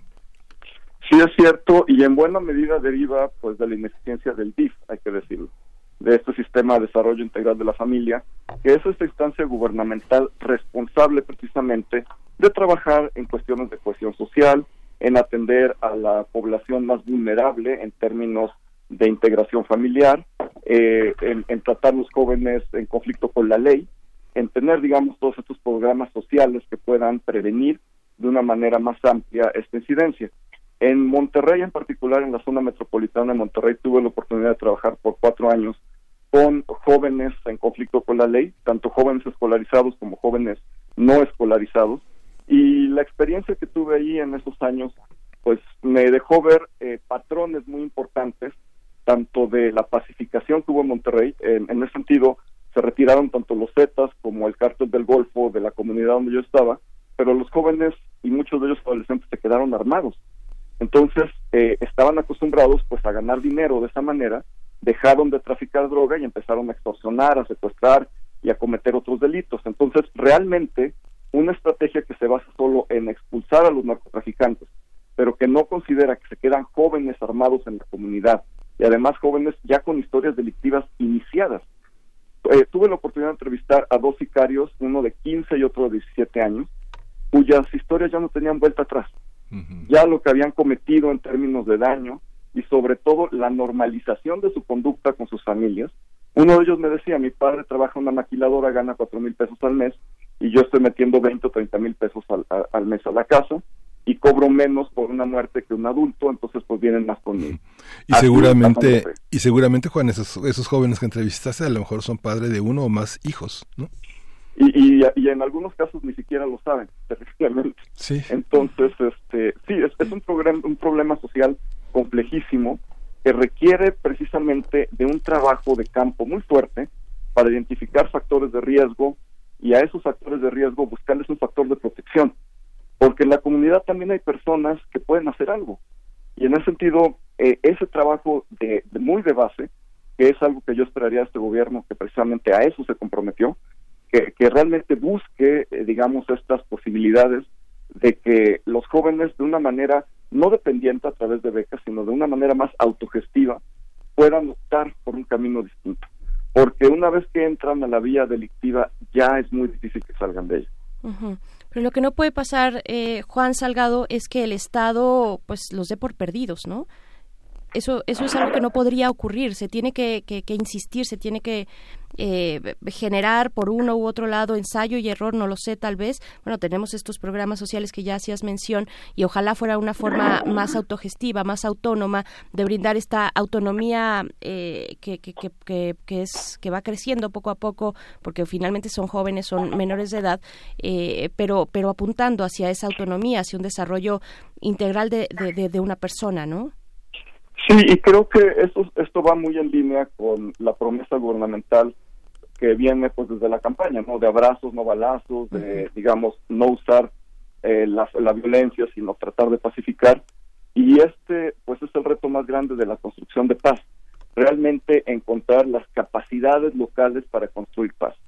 La, la paz no se construye sola, la paz no la construye el ejército, la paz la construimos los ciudadanos día a día trabajando muy duro para cambiar radicalmente una situación de violencia crónica, porque en lo que estoy de acuerdo con lo que dijo el secretario Durazo es que los problemas de México son crónicos. Entonces requieren pues eh, intervenciones que no sean proyectos, sino que sean procesos, intervenciones de mediano, de largo plazo, que permitan tener resultados. Y también necesitamos cambiar la métrica ya no podemos seguir midiendo nuestros programas de prevención social de la violencia y la delincuencia y, reportar. Tuvimos 500 talleres de suma, tuvimos 200 reuniones con jóvenes. Eso ya no se puede. Tenemos que buscar una métrica que nos lleve hacia el impacto y que nos diga, tengo 10, nada más 10, pero 10 jóvenes que dejaron de consumir droga y que hoy están trabajando en este lugar. Esa ya es una medición, una métrica muy distinta que me da cuenta de procesos muy distintos. Entonces, tenemos que repensar realmente todo esto y el gran reto que tenemos en México es que no lo estamos haciendo como Australia o como estos países que tienen tanta paz en lo que todos ustedes también y que y que lo están haciendo tal cual siguiendo el libro, sino que lo tenemos que hacer en un entorno de violencia, de pobreza, de rencor social, porque realmente todos estos jóvenes que yo que yo conocí en Monterrey viven al lado de San Pedro Garza García, que es el municipio más rico de América Latina. Sí. Entonces, el rencor social y la pobreza es muy importante en todo esto. Sí, y que finalmente suena, puede parecer cursi ese elemento de la criminología, pero son hijos de alguien. O hay un hay un tejido social que se deshace, hay un duelo que se prolonga y ahí, como tú bien dices, junto a junto a Garza García viven muchísimas familias que parecen parecen desintegradas, pero en realidad están muy unidas. Como decías de estos de estos mercenarios meten a su casa 20, 30 mil pesos para que otros hermanos estudien, para que los cuñados trabajen. Es, es muy fuerte, ¿no? Sí, en efecto, no, no se puede etiquetar ni se puede estigmatizar tan fácilmente. Hay, eh, hay curiosamente cohesión social y, hay, eh, digamos, eh, líneas delictivas que generan también cohesión social entre, entre familias. Y ahí el gran reto es precisamente cómo hacer que, que todas estas trayectorias delictivas familiares se transformen en, en historias positivas. Si vemos las encuestas, la, por ejemplo, la EMPOL, la encuesta en centros penitenciarios que hizo INEGI, eh, nos damos cuenta que buena parte de las personas que están privadas de la libertad tienen familiares también en los centros penitenciarios. Es, esto lo que nos da es una prueba estadística de una prevalencia muy alta de todas estas personas que, que, están en un entorno familiar delictivo, que aprendieron creciendo que, que delinquir es lo normal y que incluso tienen un sistema de valores muy, muy distinto. En algunos casos llegamos a una categoría analítica en esta comunidad en Monterrey que llamamos robo por compensación, de jóvenes que consideraban normal que si les robaban su celular, ellos robaban un celular para compensar el que les habían robado y lo tenían totalmente normalizado y legitimado y entre los, en los grupos de enfoque nos decían los jóvenes, no, pues es que si nos robaron, sí está bien que robemos porque pues estamos compensando. En ese sentido, estamos ya ante un fenómeno mayúsculo de cambio de cultura de la legalidad. ya hemos llegado a un punto, y esto es una gran diferencia con el pasado, en el cual hemos normalizado a tal grado la violencia y la delincuencia como estilo de vida, que digamos cambiar esto pues sí requiere pues, un esfuerzo tremendo. Eso es la mala noticia.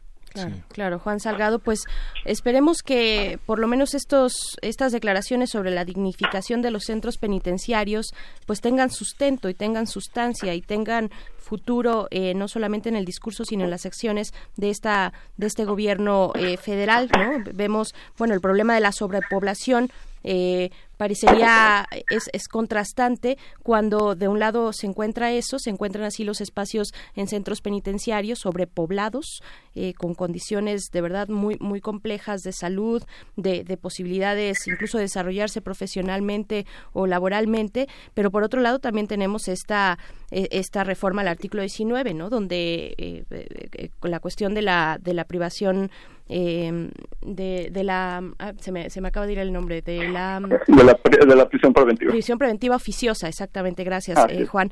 Eh, pareciera contrastante no pareciera un discurso que no acaba de cuajar eh, y que en la realidad pues encontramos estas reformas. Se habla también de una posibilidad de contrarreforma de justicia no sí. Ajá. y bueno es muy preocupante estos tres puntos que señalas también son muy preocupantes. En primer lugar, eh, hay dos crisis actualmente por la falta de recursos a centros penitenciarios, que son recortes que se han hecho en esta administración.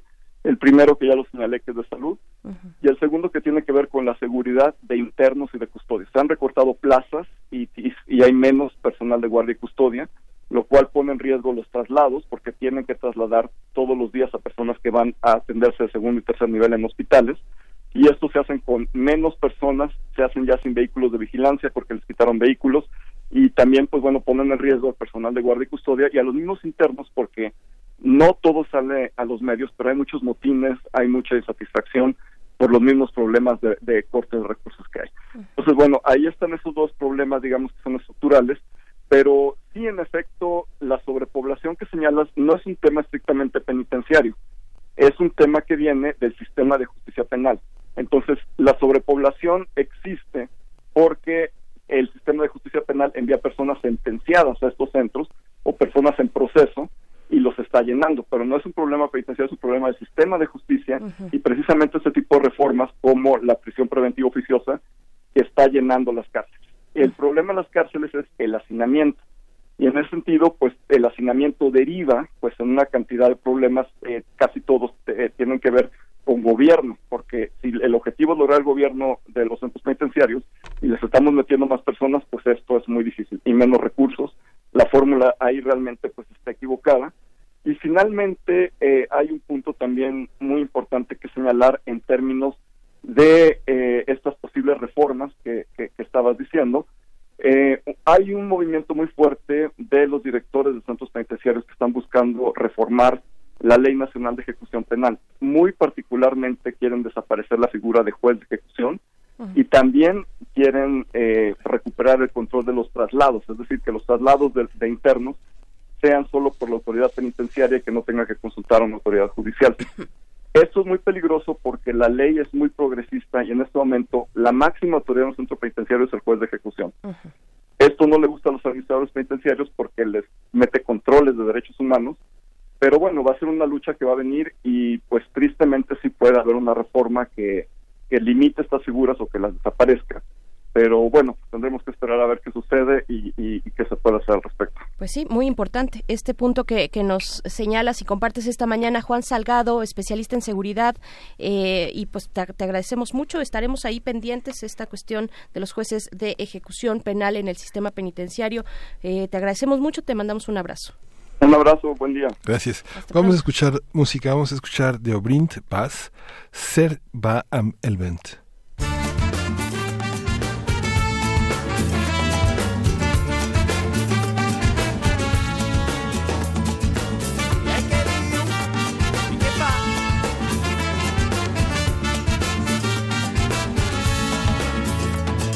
Volen els carrers em passaven la vida burlant-se dels vencedors.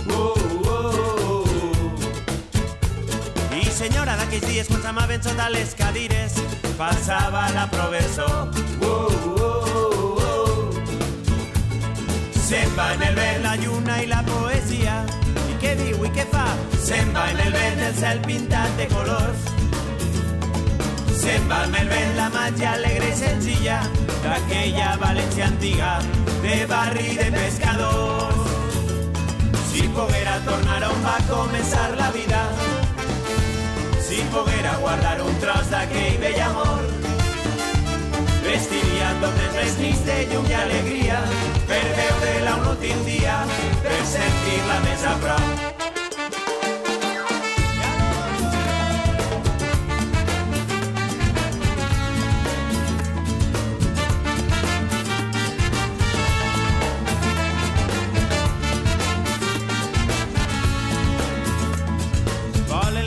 Del solars on habiten les runes d'antics consolats d'amor.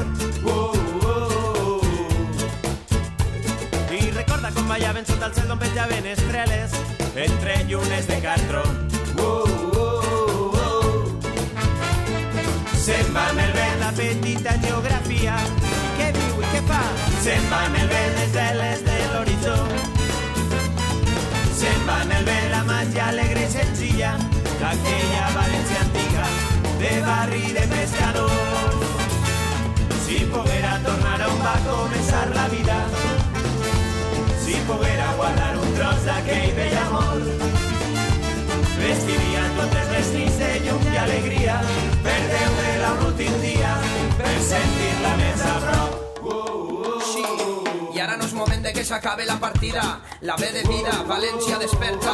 La suavitat universal es representa. Sensació de ràbia, d'haver perdut el nom. Multitud precària, cridant pels morts. Cabanyal en lluita, diguem que no, que el nostre futur no és vostre. No, no. I ara sí és moment de fer canviar els plans. Moviments socials, xarxes veïnals. I és que en el fons la por la fica molt. Au a liar-la que hi ha ganes. Sense amor, lupis, mopa, prolongats en línia recta. Arquitectes, puta Venus en oferta. Se'n va en el vent el futur i en va amb el vent, se'n va amb el vent. Se'n va en el vent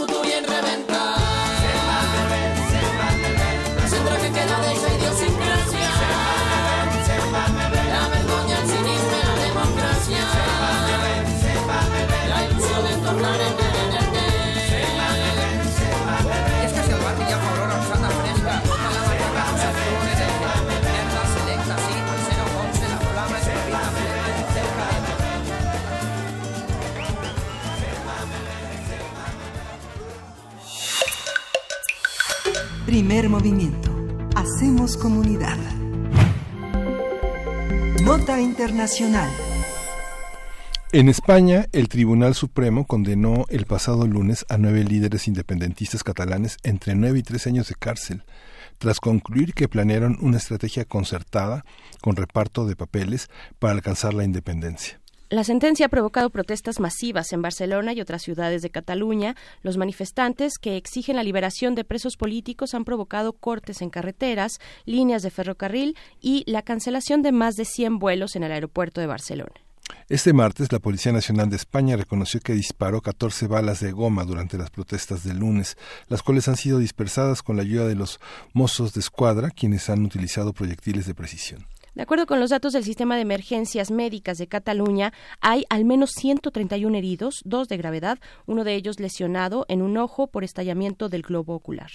Cabe señalar que siete personas acusadas en este proceso no fueron juzgadas ya que se encuentran fuera de España.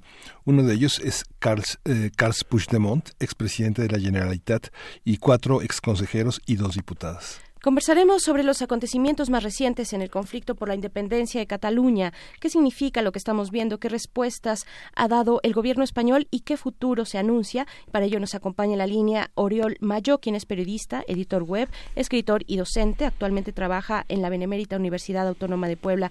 Bienvenido, profesor, profesor Oriol Mayo. Muy buenos días. Buenos días, ¿cómo estamos?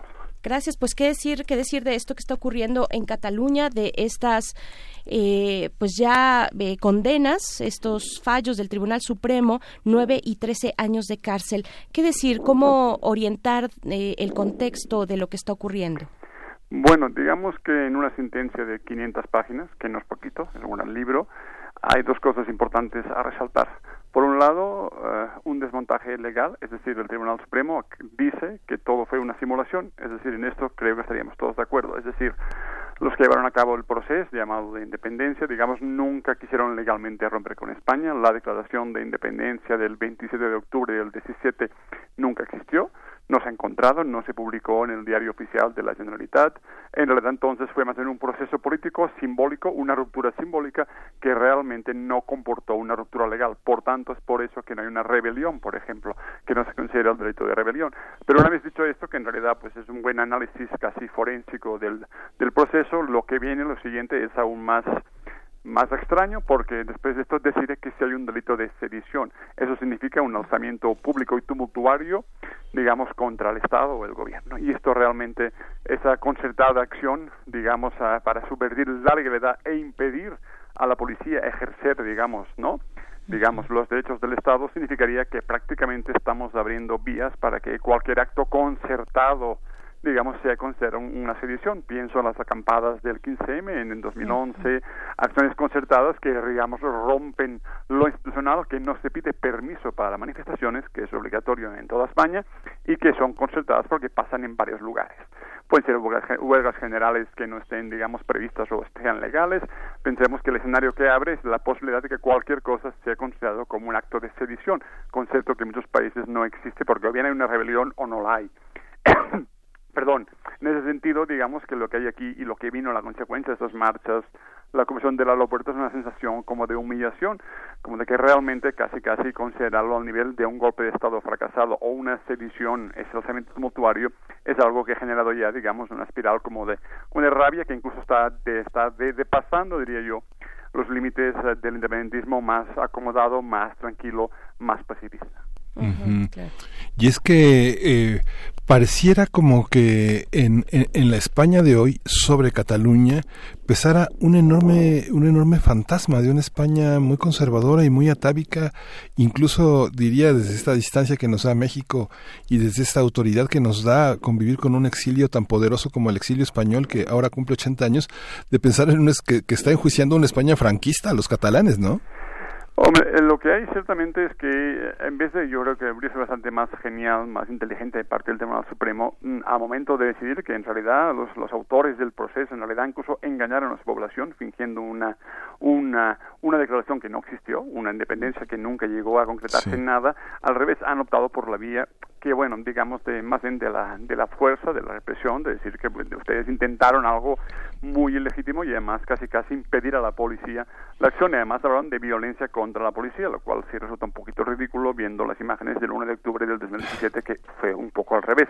Una cosa es que la, la pacífica resistencia para que se pudiera votar o para las, para poner las urnas en, en los colegios electorales entre comillas, no eran colegios reales, pero ese proceso de defender las urnas y la policía intentar digamos quitarlas y todo lo que esas imágenes que se vieron en todo el mundo más bien da la sensación que digamos los órganos del Estado judiciales como Supremo lo que quieren es una especie como una especie de venganza punitiva por el hecho de haber quedado ante la opinión pública internacional, digamos, como una especie de ejército de represión, digamos, que es lo que se vio en todo el mundo el 1 de octubre.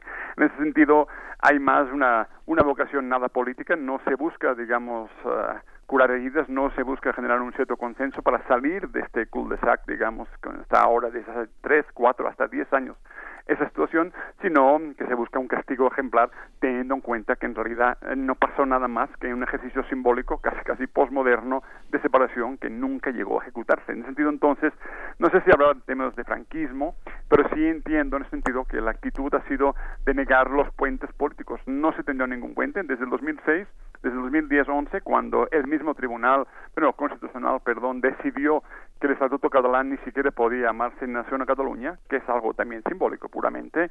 Desde ese momento se fueron rompiendo canales y estamos ahora, esta semana, en Barcelona en, una situación que como vieron ayer en la noche en Barcelona pues hubo obviamente marchas eh, represión violencia quema de contenedores y la sensación que hay tampoco que ya no hay un camino posible no hay referéndum la, las vías legales también están muertas y la vía judicial es siempre, digamos, eh, reprimir y casi casi considerar que cualquier intento es una desobediencia que termina en sedición. Entonces, esa ruptura de vías posibles es lo que explica que esta semana, seguramente en Barcelona, veremos el fin también de la idea de la vía pacífica como soluciona todo. Las marchas pacíficas, hay una rabia que se ha desplegado o que se ha se ha incubado durante 10, 11 años que está generando, pienso yo, y el viernes próximo hay una huelga general, una situación, digamos, inédita, porque esta vez sí la reacción también de los manifestantes también es de una respuesta a veces pues está violenta o de enfrentamiento con la policía.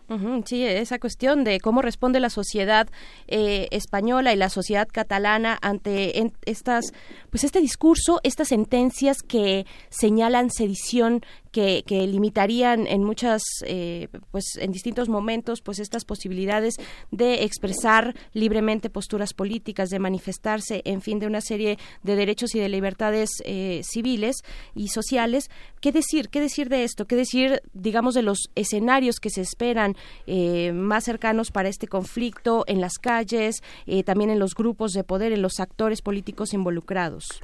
Bueno, aquí diría algo importante, desde el, desde el año 17, se han pasado ya casi dos años, lo que viene aquí más bien es una ruptura al interior del independentismo, es decir, hay un hartazgo, digamos, de una base social, una base social que no es mayoritaria, pero llega a casi casi los dos millones de personas, que obviamente casi es el 35-40% de la población, más lo que luego votan independentismo que puede ser hasta un 47%, aunque es una mitad, la otra mitad no está realmente en el independentismo, pero lo que digo es que hay una ruptura porque mucha gente se siente traicionada también por un liderazgo que en realidad les vendió un, un proyecto, una hoja de ruta hacia la independencia que nunca cumplieron. En el juicio que fue televisado en Cataluña, solamente en Cataluña, también mucha gente se dio cuenta que los inculpados negaban en todo momento que hubieran hecho ningún intento real para el camino de la independencia. Por eso nadie ha salido al balcón, nadie proclamó ninguna república, ni se hizo nada. Entonces hay una, también una frustración con el liderazgo independentista. Se ha roto ese encuadramiento entre sociedad civil, gobierno, y hay una generación, incluso más joven, que está muy harta de seguir consignas que no van a, ninguna parte. Recordemos, por cierto, es un indicio que después de las elecciones municipales y, y generales en Cataluña ha habido incluso pactos entre partidos presuntamente independentistas y el mismo Partido Socialista para dirigir, por ejemplo, la Diputación de Barcelona, que es un organismo importantísimo en la administración, digamos, estatal. Entonces, de una u otra forma, el independentismo colapsó como proyecto, eh, la gente ha sido abandonada por un gobierno que a la vez que se proclama independentista también manda a su policía eh, catalana a reprimir manifestantes porque si no lo hacen según ellos serían rehenes también de sedición y entonces lo que hay es una situación donde la exasperación puede derivar contra los mismos que promovieron un proceso que ha llegado a ninguna parte. Entonces yo ahí más bien veo esa rabia que se está generando esta semana que rompe con la idea esta del pacifismo absoluto que fue una gran victoria y que bueno, en el, en el aeropuerto sí se probó y fue interesante y sí se, sí se colapsó el, el aeropuerto y sí por eso tuvo un impacto internacional y salió hasta New York Times y otras portadas, ¿no? Pero lo que insisto es que lo que viene aquí es una ruptura interna muy fuerte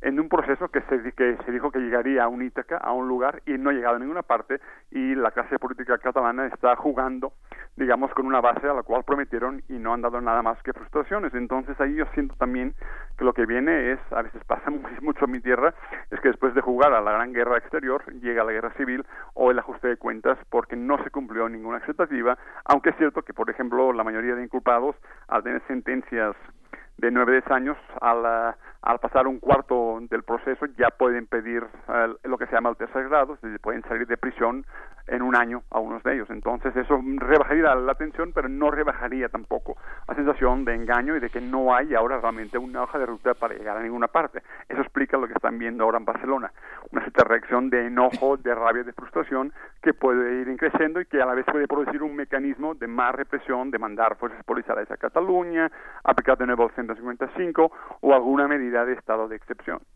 Es decir, no se regresan los independentistas, aquellos que se vieron frustrados en esta, pues en estas promesas, pues que no lograron, que no llegaron a ningún puerto, no se regresan a su casa a guardar en el cajón eh, la frustración, sino que podemos esperar alguna tensión que continúe. Se ve en Barcelona, no es que lo de ayer en Barcelona fuera sorprendente, yo cuando era joven en los 80, que yo también participé en la fundación del independentismo, por tanto sí muy bien, eran marchas mucho más violentas de las de ahora, solo que ahora obviamente en Barcelona es un destino internacional, obviamente hoy en día hay redes sociales, pero sí yo siento, y estoy hablando con mi entorno que conozco, que es independentista, yo viví, viví en Barcelona ahora nueve meses, eh, y entonces sí me di cuenta que hay una gran frustración también que hasta que no se hasta que no hubo la sentencia del Supremo se mantuvo la idea de que hay que hacer un frente unido. Pero en el momento en que el gobierno los partidos independentistas no actúen no den propuestas para salir de la digamos del cul-de-sac pues esto va a generar una, un mayor resentimiento y más enfrentamiento y más violencia. Otra cosa importante soluciones las hay sigue pasando por el mismo lugar de el derecho digamos de hacer un referéndum tan simple como que se hizo en Escocia se hizo en Quebec y eso incluso permitió en Quebec y en Escocia que el Estado se mantuviera. Canadá sigue allí, el Reino Unido sigue allí, aunque el Brexit es otro problema, pero ya sería otro punto. Pero digo, en Cataluña la solución siempre pudo haber sido esta. No se dio ninguna solución, ni siquiera se dio un nuevo estatuto, ni siquiera se negoció un nuevo estatuto de autonomía, es decir, no se está dando ninguna chance en realidad para salir de esta. Y esa dinámica de frustración solo va a provocar, obviamente, que la espiral de confrontación identitaria siga creciendo y ahí es donde está un peligro real de una fractura social. Bien, pues así las cosas en Cataluña. Eh, te agradecemos mucho, Oriol Mayo, por esta conversación, por estos ángulos y pues volveremos porque esto seguramente continúa. Muchas gracias. Sin duda, muchas gracias. Hasta luego. Hasta pronto. Vamos a hacer el corte de la hora, Miguel Ángel. Muchas felicitaciones en redes sociales eh, que te mandan, te mandan a tu cuenta de Twitter y también a arroba PMovimiento.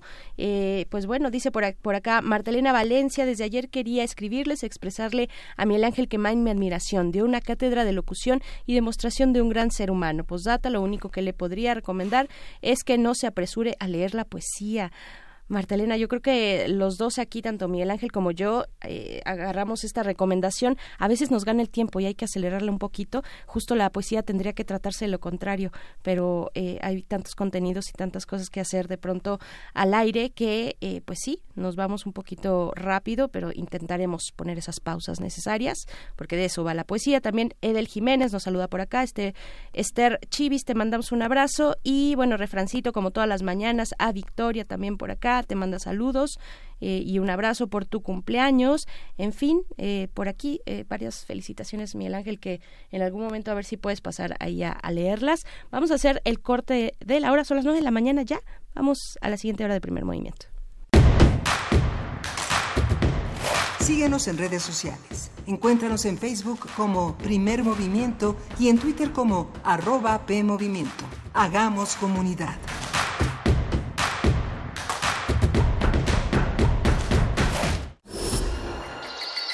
Creemos en un mundo donde se escucha toda la música, toda la música, donde el conocimiento esté abierto al mundo,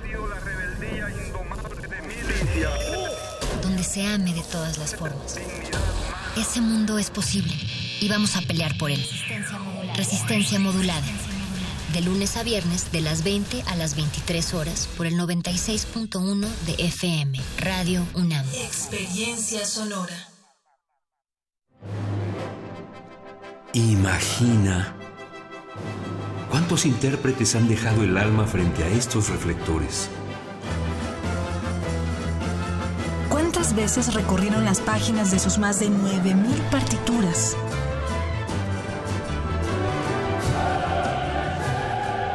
¿O cuántos corazones han levantado en más de ocho décadas? Eso es experiencia sonora. Orquesta Filarmónica de la UNAM, domingos a las 12 del día por el 96.1 de FM. Radio UNAM, experiencia sonora.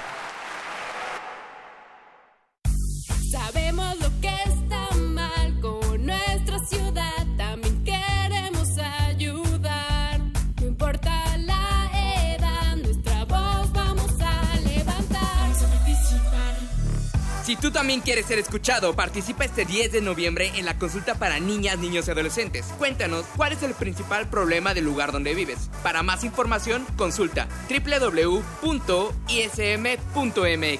Instituto Electoral, Ciudad de México.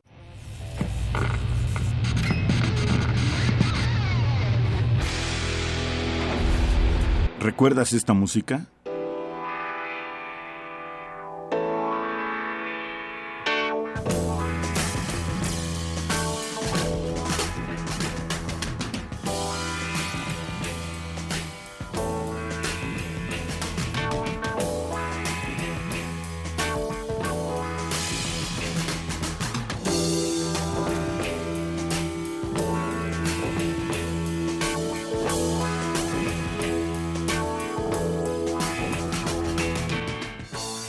Not Gone Flake, de Small Faces, 1968.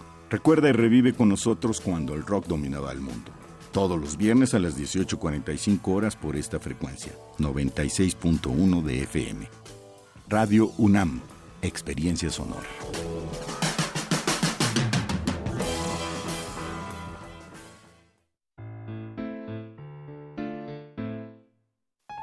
Hay historias de principios confusos y finales abiertos, de personas abstractas y tonos variopintos. Cineclub Cinema te invita a disfrutar las proyecciones del ciclo Películas inclasificables que te sorprenderán. La Bestia de Valerian Borowczyk, La Mujer de Arena de Hiroshi Teshigahara, La Noche del Cazador de Charles Lowton, Tetsuo, el hombre de hierro, de Shinya Tsukamoto, y Sobreviviendo a la Vida de Jan Mayer. Todos los miércoles de octubre a las 18 horas en la sala Julián Carrillo de Radio UNAM. Entrada libre. Hay historias tan extrañas que creerás que rebasan la realidad. Radio UNAM. Experiencia sonora.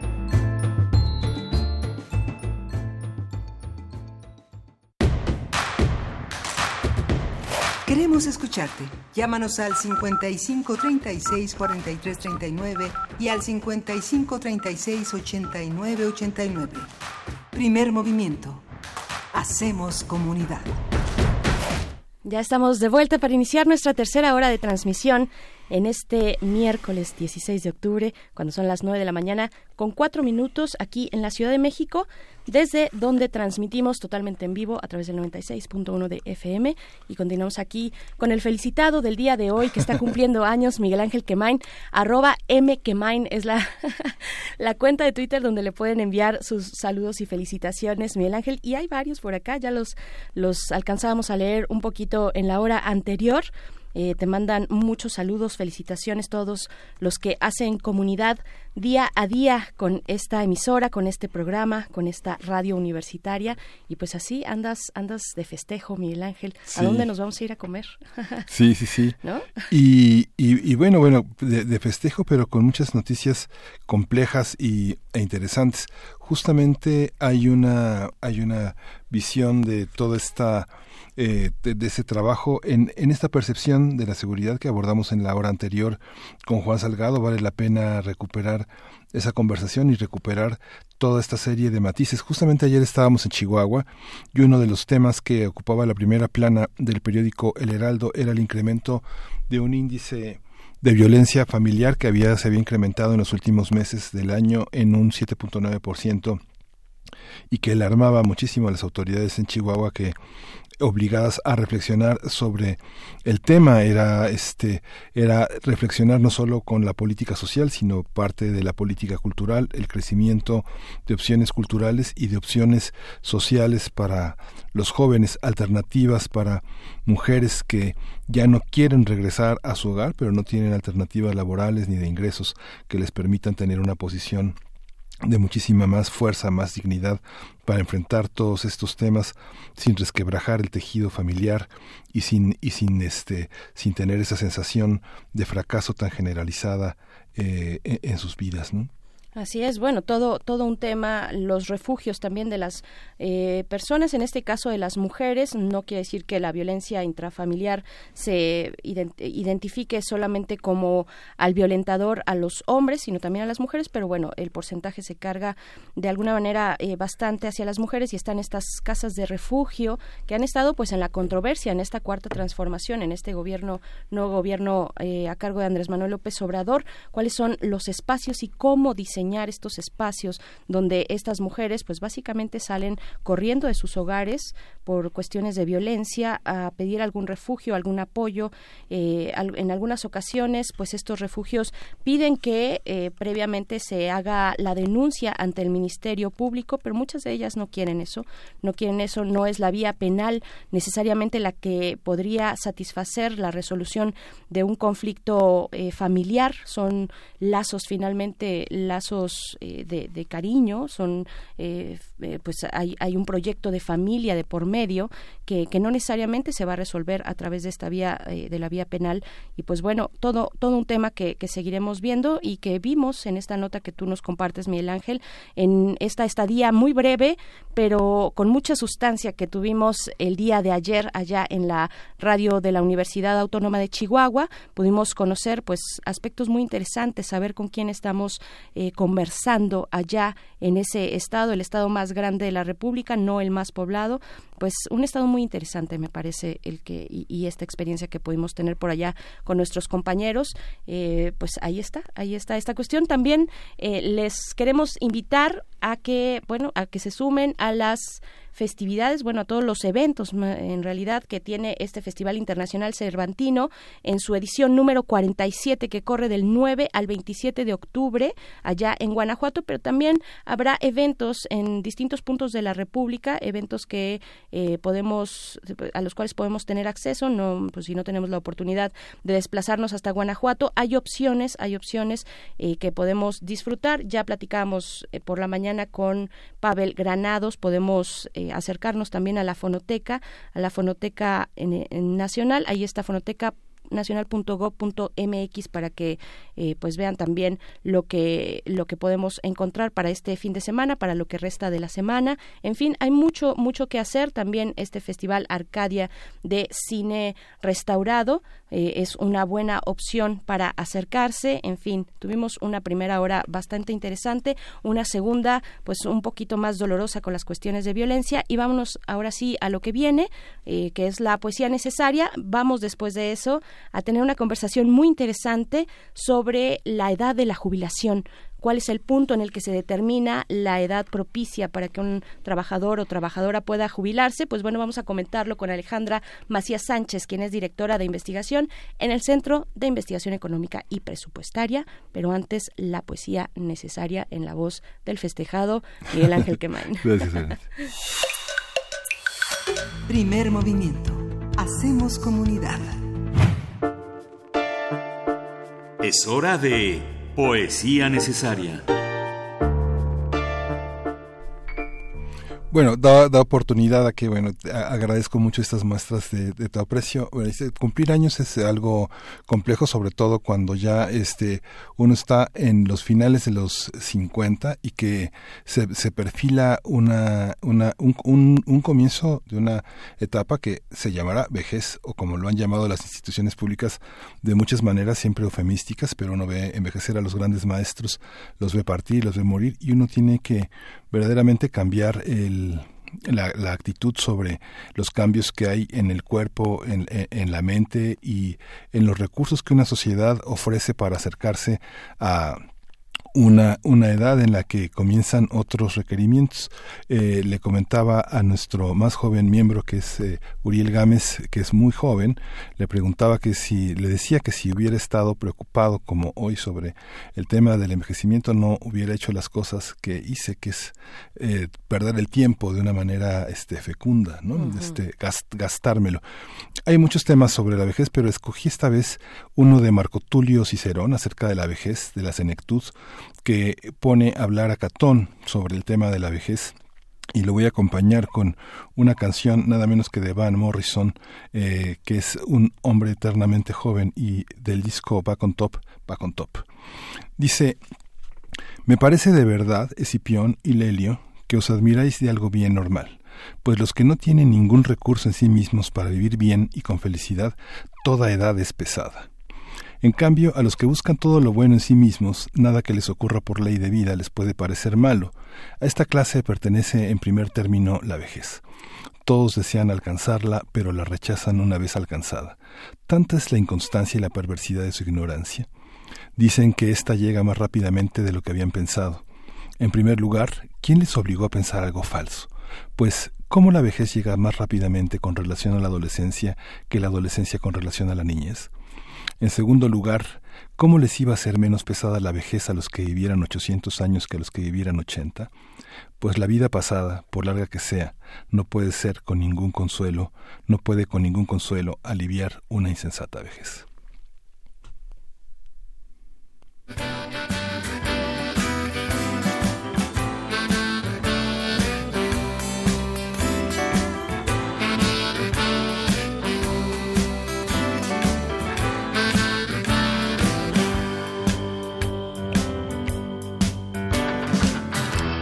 To see me when the moon was new.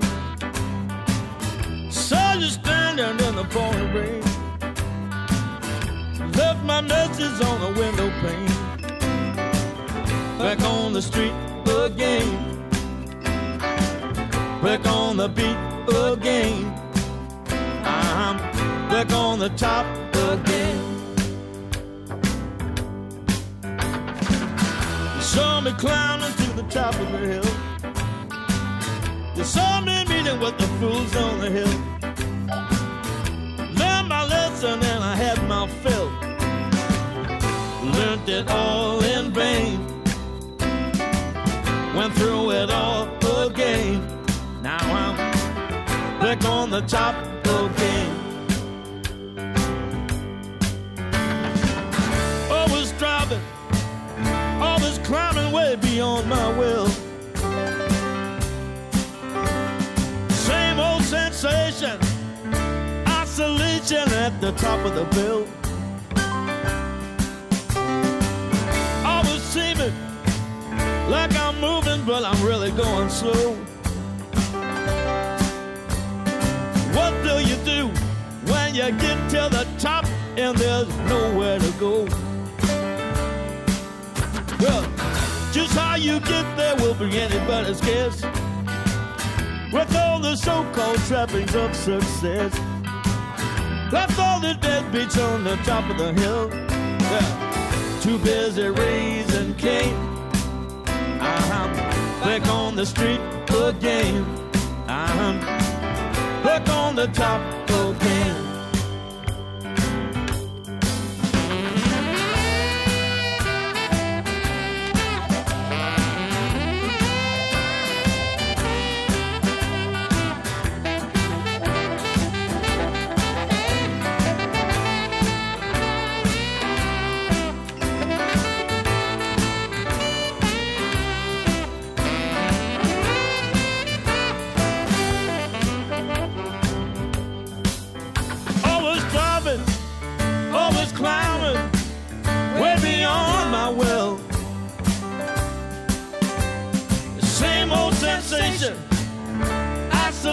At the top of the bill.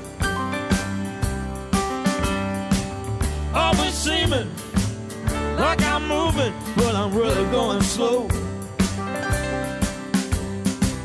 You'll find out when you get to the top that there's nowhere to go. How you get there will be anybody's guess. With all the so-called trappings of success, the deadbeats on the top of the hill. Too busy raising Cain. I'm uh-huh. back on the street again.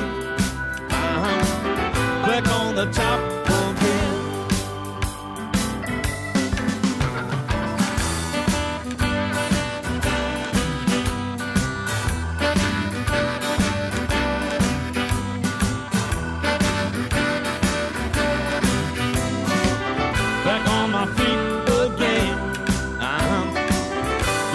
the street again. I'm back on the top again.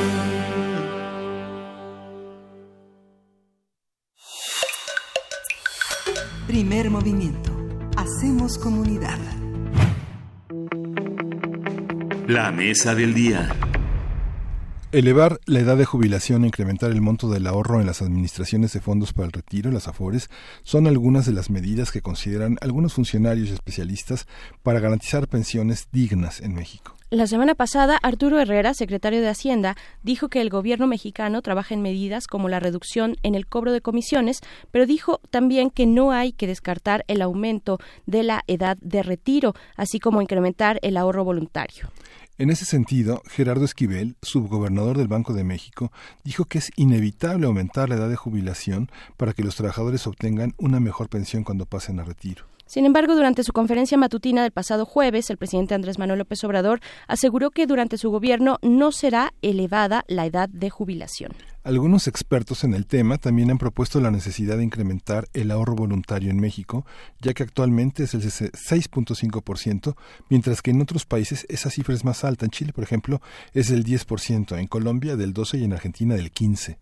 Pues bien, haremos un análisis de las posturas del secretario de Hacienda y el presidente sobre este tema, qué significan, cuáles son sus implicaciones y cómo se coloca México en la discusión internacional sobre la jubilación. Para ello nos acompaña aquí en cabina Alejandra Macías Sánchez, quien es doctora en políticas públicas por el Instituto Tecnológico y de Estudios Superiores de Monterrey, el ITESM, y directora de investigación en el Centro de Investigación Económica y Presupuestaria, el CIEP.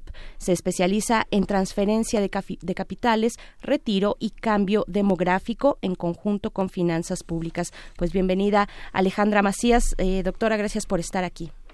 Muchas gracias a ustedes, Miguel Ángel Berenice, por invitarme a hablar de este tema que es eh, muy importante. Me refiero al tema de, pensiones en general y de, bueno, esta discusión que está viendo de qué cambiar, qué mejorar para eh, poder tener buenas pensiones, ¿no? Claro, claro. Em, antes quisiera platicar al auditorio qué es el CIEP y por qué nos interesa este tema, ¿no?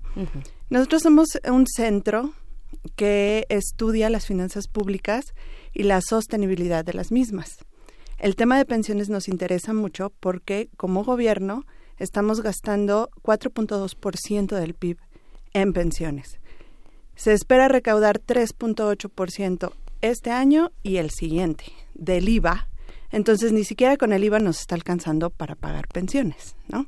Entonces, bueno, ahí hay una carga que finalmente estamos pagando todos los contribuyentes, no es que lo regale el gobierno, pues. Dado eso, creemos que es muy importante hacer una reforma de pensiones, pero de manera integral.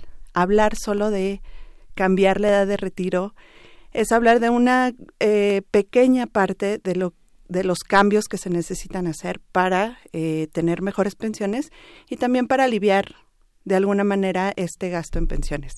¿Por qué nos preocupa el monto del gasto? Porque está desplazando otros gastos que son importantes para la población, como es la salud y la educación, que finalmente es inversión en capital humano, que va a permitir que hagamos esta, em, este plan de vida, ¿no? Para que al final podamos tener un retiro digno. ¿no? Porque si no tenemos capital humano, no podemos generar ingresos, no podemos ahorrar eh, y no podremos tener una buena jubilación. Eso bajo el esquema de cuentas individuales, que es el, el esquema que nos está rigiendo actualmente. Ahora, con el tema de la edad de retiro, eh, sí creo que se tiene que discutir, ¿no? Porque la idea de que vaya aumentando la edad de retiro se acompaña de que la esperanza de vida aumente. Y en México se ha de alguna manera estancado alrededor de los 75, 76 años en promedio para hombres y mujeres. Entonces, em, ya tenemos una edad de retiro alta en América Latina, ¿no? Somos de los países que estamos en 65 años eh, para hombres y para mujeres. Entonces, habría que ver de qué manera se va a aumentar y podría ser de manera gradual acompañada o eh, de acuerdo a cómo va cambiando la edad, la esperanza de vida. Y también tenemos que pensar en qué sucede con la tasa de fertilidad, porque está habiendo menos jóvenes. A ver, esto eh, afecta principalmente al esquema de reparto, ¿no? Antes los trabajadores eran los que eh, pagaban las pensiones de los adultos mayores en ese momento y la reforma viene porque estamos en una transición demográfica donde los adultos mayores van a ser cada vez más y los jóvenes en edad de, que están trabajando o productiva, pues van a ser cada vez menos. Eh, este esquema en cuentas individuales no ya no aplica eh, de alguna manera, este, pero todavía tenemos una un gran gasto en México que se va a eh, reparto, es decir, que aún los jóvenes y no solo los que están trabajando en el sector formal, sino todos los que trabajamos, vamos a estar financiando esas pensiones todavía hasta como por 2100, ¿no? Entonces, eh, hay que tener eh, en cuenta todos estos aspectos para hacer una buena reforma, no solo la edad de retiro, también tenemos problemas en el mercado laboral, ¿no? O sea, la, densidad de cotización que es qué tanto cotizas de las 1.250 semanas que tienes que cotizar en el IMSS eh, durante tu vida, porque como sabemos y últimamente el mercado laboral nos movemos mucho de trabajo a trabajo, ¿no? Y hay mucho outsourcing y no este cotizamos, no ahorramos, entonces además de que tenemos una tasa de cotización baja, eh, son muchos aspectos los que están afectando eh, el ahorro final que vamos a tener como jubilación. claro, ¿Cómo, ¿cómo entender esa base de jóvenes o de adultos que estamos eh, eh, produciendo, que estamos siendo productivos en esta en este momento, en esta etapa? Es muy es muy diversa, ¿no? Nos, nos estás comentando aquellos perfiles muy distintos como el outsourcing, aquellos que no necesariamente están en la formalidad.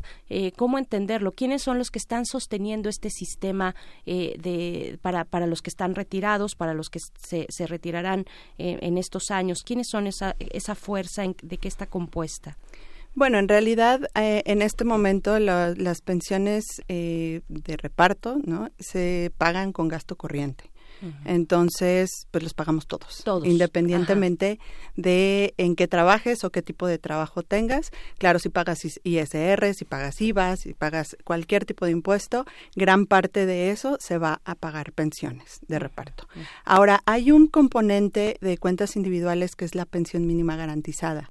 Si tú no alcanzas el, el monto, bueno, el, si el monto que necesitas para comprar una pensión privada eh, al, cuando tengas 65 años y cumples con todos los requisitos, es decir, cotizaste 1.250 semanas en el IMSS, em, tu monto se regresa al IMSS y te garantizan una pensión mínima de un salario mínimo.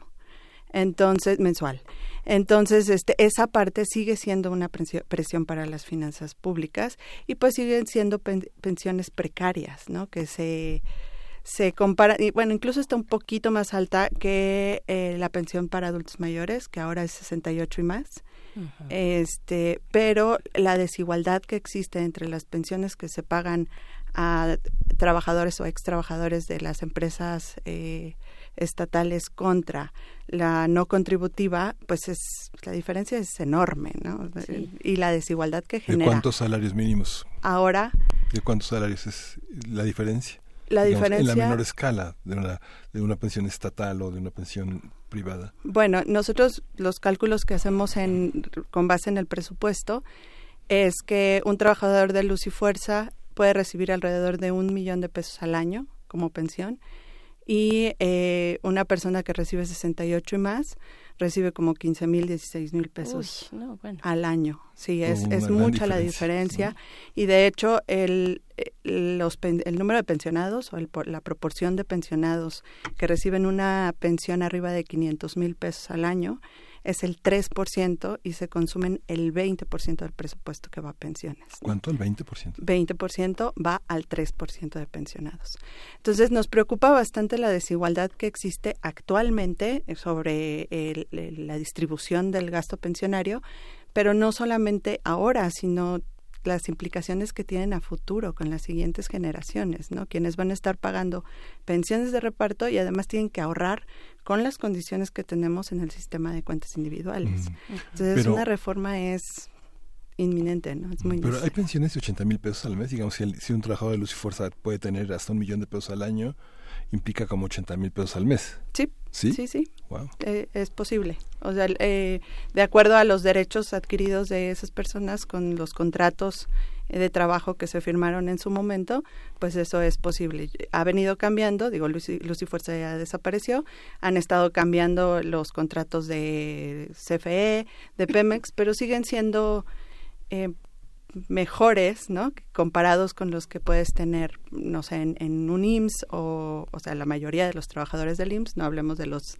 médicos o el, el, personal del IMSS, sino los privados, o de los no contributivos, porque eh, ellos van haciendo sus reformas para cuentas individuales y pueden entrar al esquema de IMSS, pero además hacen otras cuentas, ¿no? Mm. Aparte, otros fondos de ahorro aparte, donde aportan los trabajadores, pero también las empresas.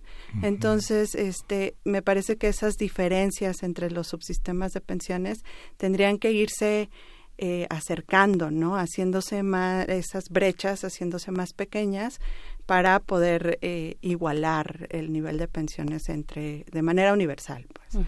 y pues no o sea la discusión sobre la edad de retiro es importante pero hay que ver de manera más integral, porque no solo con aumentar uno o dos años la edad de retiro va a solucionar el problema. Ahorita sí eh, estaría muy bien que nos que nos dijeras bueno cuáles son las implicaciones, qué significa subir estos años de la edad de retiro, pero antes también quiero preguntarte acerca del ahorro voluntario, en qué estamos, en qué cifras estamos, qué tan eh, qué tanto eh, la sociedad ha adoptado estas prácticas, ¿no? De, de ahorrar constantemente desde edad edades pues jóvenes, ¿no? Jóvenes que están previendo su futuro. Sí, de hecho, eh, la Mafore eh, recientemente eh, sacó resultados de una encuesta sobre cómo veíamos el retiro, ¿no? Y los jóvenes que se están haciendo cargo de ello. Y la proporción de los jóvenes que tienen idea de, de, bueno de hacerse cargo ya de su retiro en esos en esta en esa en ese rango de edad pues es muy pequeño me parece que es por debajo del 10%, no o sea, hay personas que eh, que pensamos que no nos va a llegar eh, la vejez y este y no pensamos en eso. Y tenemos que estar conscientes que primero vamos a llegar pero también vamos a vivir más y probablemente vivamos enfermos ¿no? por el crecimiento de las eh, enfermedades crónicas. Entonces el, el, ahorro voluntario es bajo el, el, y me parece que esto tiene que ir acompañado con educación financiera. En la reforma de hace 20 años nos dijeron nos metieron al sistema financiero sin preguntarnos, sin, ¿no? De un día para otro y seguimos sin saber qué es lo que hacen con nuestro dinero en cuentas individuales, ¿no? O sea, está en bajo nuestro nombre, pero hacen y toman decisiones las afores sin realmente preguntarte. Digo, yo sé que es complicado irle preguntando uno por uno, pero ahí nosotros como ciudadanos sí tenemos que hacernos responsables de ese recurso que está en una cuenta que está en, a mi nombre y que sí puedo decidir en qué se invierte y en qué no, en qué fondo lo quiero, en qué instrumentos y tal. Es complicado, ¿no? O sea, para la población en, en general y este tiene que ir acompañado con esta parte de cambio de chip de la pensión ya no me la va a dar el gobierno, sino que nosotros tenemos que ahorrar para eso. Ahora, está la no contributiva, que a mí me parece que es una medida eh, correcta, este como pensión complementaria no puede ser la única para, el, para esta población vulnerable. Tendría que hacerse cambios para también meterlos al, al sistema si es que eh, va a seguir el sistema de cuentas individuales, pues que fuera que, tuviera una cobertura eh, universal. Y la no contributiva como complementaria para estas personas que no logran tener una pensión más alta, porque lo complicado es de donde ahorramos, ¿no? O sea, muchas veces es, oye, ahorra y, y te tal vez te doy educación financiera y, piensas que sí es bueno ahorrar, pero pues yo vivo al día y no me alcanza. Entonces, ¿cómo le hacemos? Sí, esos cálculos, eh, esos cálculos que, que, que propones, que muestras, Alejandra, ¿cómo cómo están en, en, en, relación, digamos, en una, en una matrix que, que podamos hacer comparativa, eh, con los cálculos que hacen las aseguradoras internacionales, las aseguradoras nacionales, cómo ¿Cómo se hacen estos cálculos? No sé, por ejemplo, pensaba en los cálculos cumplidos de este organismo que es la Asociación Panamericana de Salud, por ejemplo, ¿no? Calculaba en 2001-2002 que para el periodo 2006-2015 iban a ser aproximadamente 13 mil y piquito de millones de dólares por las cuatro principales enfermedades degenerativas crónicas en la vejez, ¿no? La isquemia, el, los accidentes cerebrovasculares, la diabetes, este, este, este a las enfermedades respiratorias, ¿no? Es, la estadística marca la, la, la enfermedad obstructiva eh, como una de las, como una de las de los picos más altos, ¿no? El cálculo que había hecho era 13 mil y pico, fueron 16 mil millones de dólares en pérdidas, digamos que de personas que habían terminado con enfermedades crónicas que eran resultado de enfermedades crónicas también desarrolladas en la juventud, como una diabetes muy temprana, este eh, enfermedades relacionadas con el tabaquismo, con el alcoholismo y con la obesidad, por ejemplo, ¿no? ¿Cómo en las aseguradoras que te dicen, si empezaste a asegurarte desde chiquito, seguramente vas a tener una vejez solvente, pero mucha gente empieza en el filo de los años de los 40, de los 50 años a, asegurarse con costos de seguros muy altos y que no y que yo creo que no, no, lo sé, no están en, eh, alineados en las perspectivas de las políticas públicas. ¿Cómo están esas esas esa ecuación entre lo público de las aseguradoras y la y las y los cálculos que se hacen desde el observatorio de lo público, la salud, la educación, la Sí, bueno, eh, no soy actuaria como para entrar en la es, parte de Es muy compleja la ecuación, ¿no? Sí, sí, muy complejo. Eh, lo que sí sé es que em, el gasto en salud sí va aumentando y es algo es algo que eh, por ejemplo en México el gasto en salud que estamos haciendo público eh, no nos alcanza para cubrir esas enfermedades, ¿no? Entonces mm. se tendría que hacer mucho trabajo preventivo para poder bajar eh, la prevalencia de, de esas enfermedades. Este es cierto que la cultura de los seguros no la tenemos, ¿no? Como que lo que le decía eh, hace rato es eh, cuando eres joven crees que no te vas a enfermar y no vas a envejecer. Entonces cuando llegan los 40 dices, bueno, igual y sí me voy a, enfermar y empiezas a comprar seguros, pero este muy probablemente eh, las van aseguradoras van a decir, bueno, yo ya tú ya traes vicios, ¿no? Ya traes enfermedades que desarrollaste antes y por eso te voy a te voy a cobrar más. ¿Qué sucede en, en lo público? Es que hay paquetes de servicios distintos para IMSS para ISTE eh, o para Seguro Popular, que todavía no sabemos si este, qué sucede con él, ¿no? Si va o viene. Incluso en IMSS Bienestar. Entonces hay cosas que se cubren y hay cosas que no te cubren bajo ninguna circunstancia. Entonces, en lo privado lo que sucede es que tú compras un paquete y me cubres todo porque yo te estoy pagando esto pero en, en lo público, dado que hay pocos eh, que financian el sistema de salud, ¿no? que es a través de las cuotas de IMSS y de ISTE, y bueno, Seguro Popular es gasto corriente, este no, no alcanza, ¿no? Básicamente no alcanza y muchas, muchas veces lo que sucede en otros ahora no, pero probablemente antes, que todos los recursos de pensiones estaban en IMSS y en ISTE, eh, tal vez algunos de esos recursos se utilizaban también para financiar salud y por eso tuvieron este, la necesidad de hacer las reformas en, en, la década de los 90, en el 2000 con el ISTE. Claro, ya van, ya van 20 años y creo que no hemos visto realmente campañas campañas fuertes que nos diga a los que estamos económicamente activos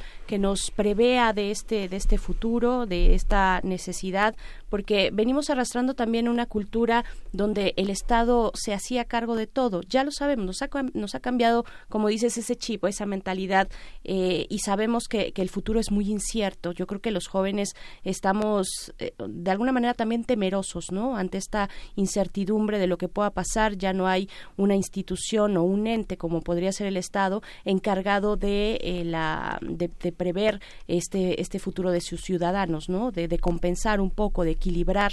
Eh, pero pero se han hecho se han hecho campañas de difusión o sea yo recuerdo ahorita de entrada la más de las más recientes estas de, con 10 pesitos para tu afore no esto de ahorro voluntario pero ¿Ha hecho el Estado mexicano su tarea de difundir, de dar opciones, de prever eh, o de alertar a la población joven ante, ante el ahorro? ¿Se ha hecho algo por el estilo en este cambio de paradigma? Sí, em, yo creo que no se ha hecho suficiente. no es eh, va de la mano con la educación financiera que te contaba no este las Afores tienen la obligación de dar educación financiera a todos los trabajadores que tienen cuentas individuales, mm. a todos. Este, pero muchas veces, y, y, lo que pasa, y ha pasado, ¿no? Con el IMSS, muchas veces es, eh, pues no te registro, ¿no? Al IMSS y tal vez te doy el, el, salario completo para ti, para que este, pues tengas más dinero en este momento, que es lo que necesitas, ¿no? Para vivir. Entonces, esta mm, evaluación intertemporal es complicada, ¿no? Los seres humanos preferimos ahora gastar a pensar en el futuro y, y ahorrar eh, creo que no se ha hecho suficiente, habría que hacer una, una campaña más explícita de lo que está pasando con las afores.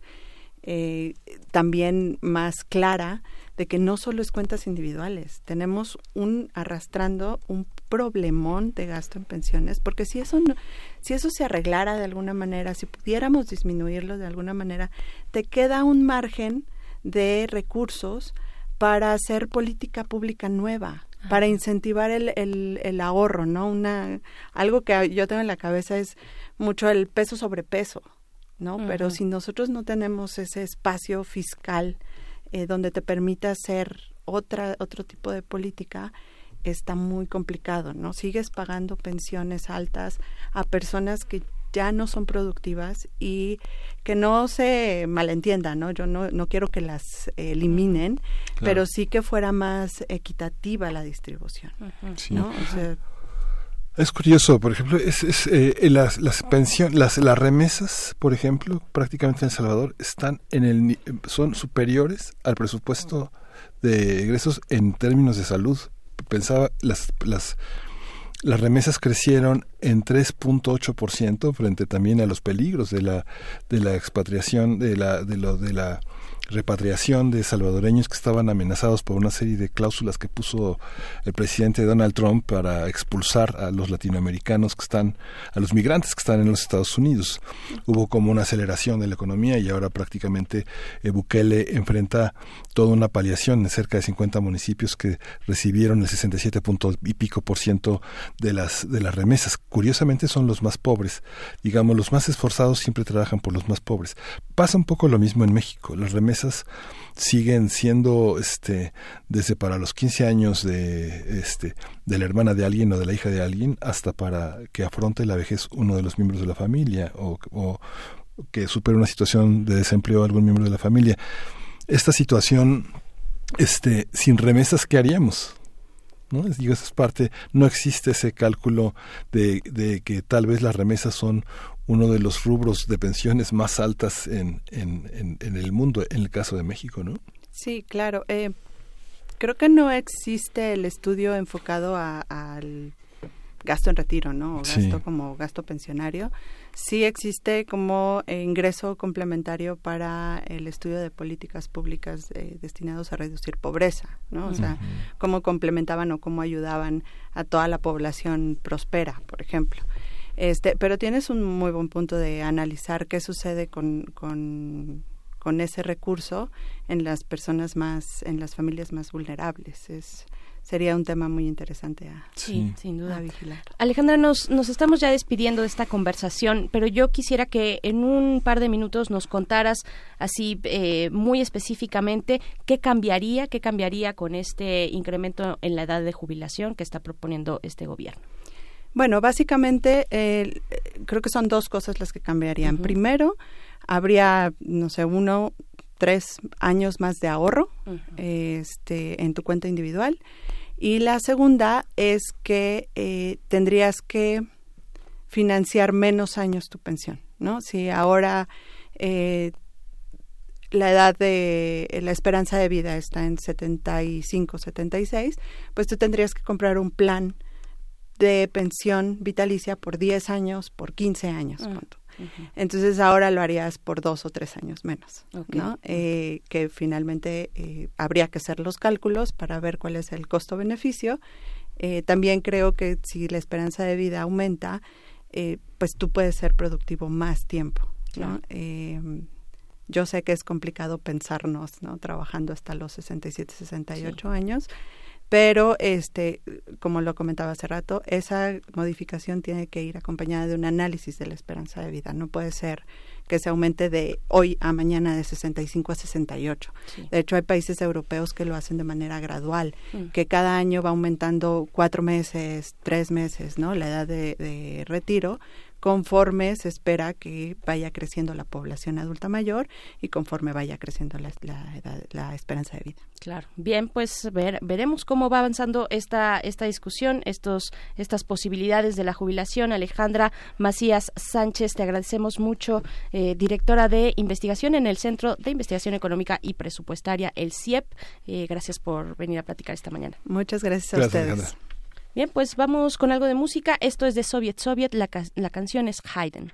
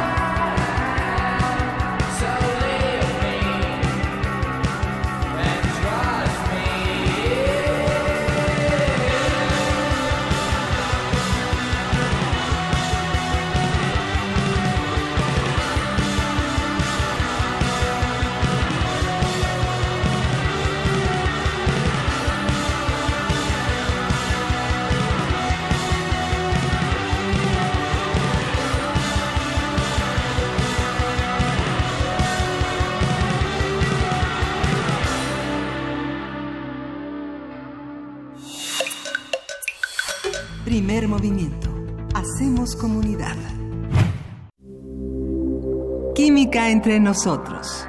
Química para todos.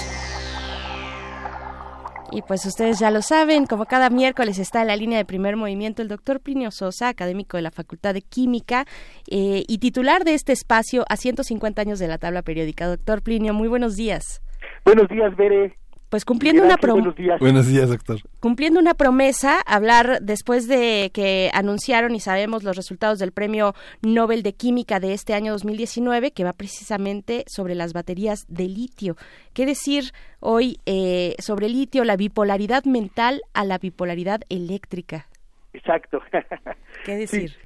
Eh, miren, el litio eh, se es el tercer elemento de la tabla periódica, está en la tercera casilla eso quiere decir que está hasta arriba, hasta mero arriba, y este y a la izquierda. O sea, está una casilla después del helio. ¿sí? Eh, eso quiere decir que este tiene un, electrón de más de lo que sería una configuración tipo gas noble, que son especialmente estables. Entonces, eh, realmente el litio para parecerse al helio eh, pierde con gran facilidad ese único, ese electrón extra que tiene, y entonces su química va a estar determinada por esa ese paso del litio neutro al litio más, ¿no? que está habiendo perdido el electrón, y por eso no hay litio elemental. Eh, realmente lo que hay en la naturaleza son sales de litio. Sales es sinónimo de sustancias iónicas. Entonces ahí hay litio más y alguna cosa negativa, pues el cloruro, bromuro, lo que sea, ¿no? Y entonces, eh, y esa es una de las, de las que tiene. La otra característica muy, muy importante es que es muy chiquito el está hasta arriba la, crece el tamaño de los átomos de arriba abajo en la tabla periódica. Entonces está hasta arriba es que es de los más pequeñitos, y entonces él es muy pequeñito y el ion litio más también va a ser muy pequeñito. Entonces, y eso va a ser importante eh, eh, para muchos de sus usos y aplicaciones. Se usan muchas cosas, ¿eh? El litio o sus compuestos, ¿no? Eh, por ejemplo, para agentes secantes, ¿no? Para este, evitar que la humedad haga daño a algunas cosas o aparatos, etcétera, como agente de secante este, en la síntesis de sustancias orgánicas. O sea, hay unas reacciones en química muy importantes que se hacen con litio y que solamente de esa manera pueden salir y eso es importante para nosotros, ¿no? Los investigadores en química. Y luego, este, la fabricación de vidrio resistente al calor, ¿no? El Pyrex y ese tipo de cosas, algunos de ellos usan litio. En la fabricación de aeronaves, porque pueden hacer metales muy ligeros, dado que el litio es muy pequeñito y muy ligero, puede hacer eso. Pero eh, en realidad, hoy yo de lo que quiero hablar son de dos, de dos de sus aplicaciones, de las dos más, más importantes, según yo, de, litio. La primera es la que tiene que ver con esta terrible enfermedad que es así muy, difícil de llevar tanto por el enfermo como por los familiares, el de el, el, ¿cómo se llama? el deterioro este bipolar, ¿sí? Este la bipolaridad. Entonces ahí durante añísimos lo que se hizo fue este cosas muy tremendas, ¿no? Como choques eléctricos y para tratar de eh, aplacar un poco las manías, ¿no? De los maníacos depresivos, ¿no? Que eso era el, trastorno bipolar. Pero eh, después de un tiempo se encontró que el carbonato de litio, una sal de litio, el carbonato de litio, este, es un estabilizador del estado de ánimo. Y entonces toman su, este, unas ciertas cantidades muy pequeñitas, ¿eh? porque se toman demasía, es muy tóxico el carbonato, el carbonato de litio, pero eso sirve para este, estabilizar a, la gente que tiene este terrible trastorno, ¿no? Y este no se sabe bien cómo funciona. Si se cree que tiene que interactuar de alguna manera con algún neurotransmisor que esté producido en exceso, ¿no? En el cerebro y este y quizás lo que hace es que lo baja a los niveles normales. Pero está en estudio, ¿eh? Eso está todavía en investigación. Y la segunda, ¿sí? La segunda aplicación súper súper importante, pues es la la este la cumpleañera, ¿no? La de la este el premio Nobel eh, más bien la premiada el premio Nobel de química que es a las baterías estas recargables de ion litio ¿sí? este básicamente las pilas funcionan eh, con base en unas reacciones químicas que son reversibles ¿sí? Eh, en esas reacciones lo que ocurre es que algunas sustancias reaccionan entre sí se obtienen otras y estas otras que se obtienen reaccionan entre sí y vuelven a formar a las primeras entonces la reacción va y viene, ¿no? Es una reacción reversible y en ese camino, como siempre ocurre, este, en un sentido se, eh, se almacena energía, ¿sí? y en el otro sentido se libera energía. En uno se captura energía y en otro se libera. Entonces las pilas son acumuladores, son almacenadores de energía Y esto está todo dar, porque tú con tu pila pues tienes ahí tu energía para cuando la necesites. El problema es que pues se descargan, ¿no? Las pilas sobre todo porque como es una reacción química, termina por irse acabando este, los reactivos, se van deteriorando y va, y va surgiendo así. Pero en los setentas, eh, uno de los ganadores del premio Nobel, Stanley Whittingham, inglés, a él fue el primero que se le ocurrió usar litio pero el litio elemental, o sea, el metal litio, que es muy reactivo y muy explosivo y peligroso, pero lo ponía en, este, en uno de los electrodos. Lo que se hace es que la reacción química se acopla a un sistema eléctrico, a un circuito eléctrico, en el que hay un par de electrodos, y eso permite que circulen los electrones y que haya electricidad, ¿no? que se pueda generar electricidad. Este, y entonces a él se le ocurrió poner litio en uno de los electrodos, y en el otro puso sulfuro de titanio. Este, después eh, Jung Goodenough, este americano, en los ochentas, él se le ocurrió cambiar el sulfuro de titanio y poner óxido de cobalto. Pero el óxido de cobalto, este, embebido en el óxido de cobalto, insertado en el óxido de cobalto, este, iones litio más. O sea que había litio en los dos lados. En un electrodo había litio elemental y en el otro iones litio más. ¿Por qué litio más? Porque son pequeñitos y se pueden meter en la red cristalina ¿no? Eh, del, del óxido de cobalto y ahí están son, está como dopado nada más con, con, este, con unas trazas de iones litio más. Y eso permitió que, que la, el voltaje que se generara fuera mucho mayor, se duplicó. De dos voltios que tenía la pila original de Whittingham, con Goodenough la pasó a cuatro voltios, ¿sí? o mucho más eficiente. Y finalmente, ya a principios de los noventas, este, Akira Yoshino, el japonés, a él se le ocurrió, este, eh, donde estaba el litio, quitar el litio y poner coque, coque de petróleo, y en el coque de petróleo insertados los iones litio más. O sea que había litio más de los dos lados, pues se llama baterías de ion litio, de los dos lados hay litio más, y, y, eso ayudó muchísimo porque eran este baterías que explotaban no eran pilas que explotaban entonces no se podían hacer comercialmente. A partir de allí se pudieron hacer estas este estas baterías eh, estas pilas que son sensacionales porque son muy baratas son muy ligeras y son recargables, se pueden recargar cientos de veces antes de que se de que ya de que se echen a perder, antes de que pierdan su su función.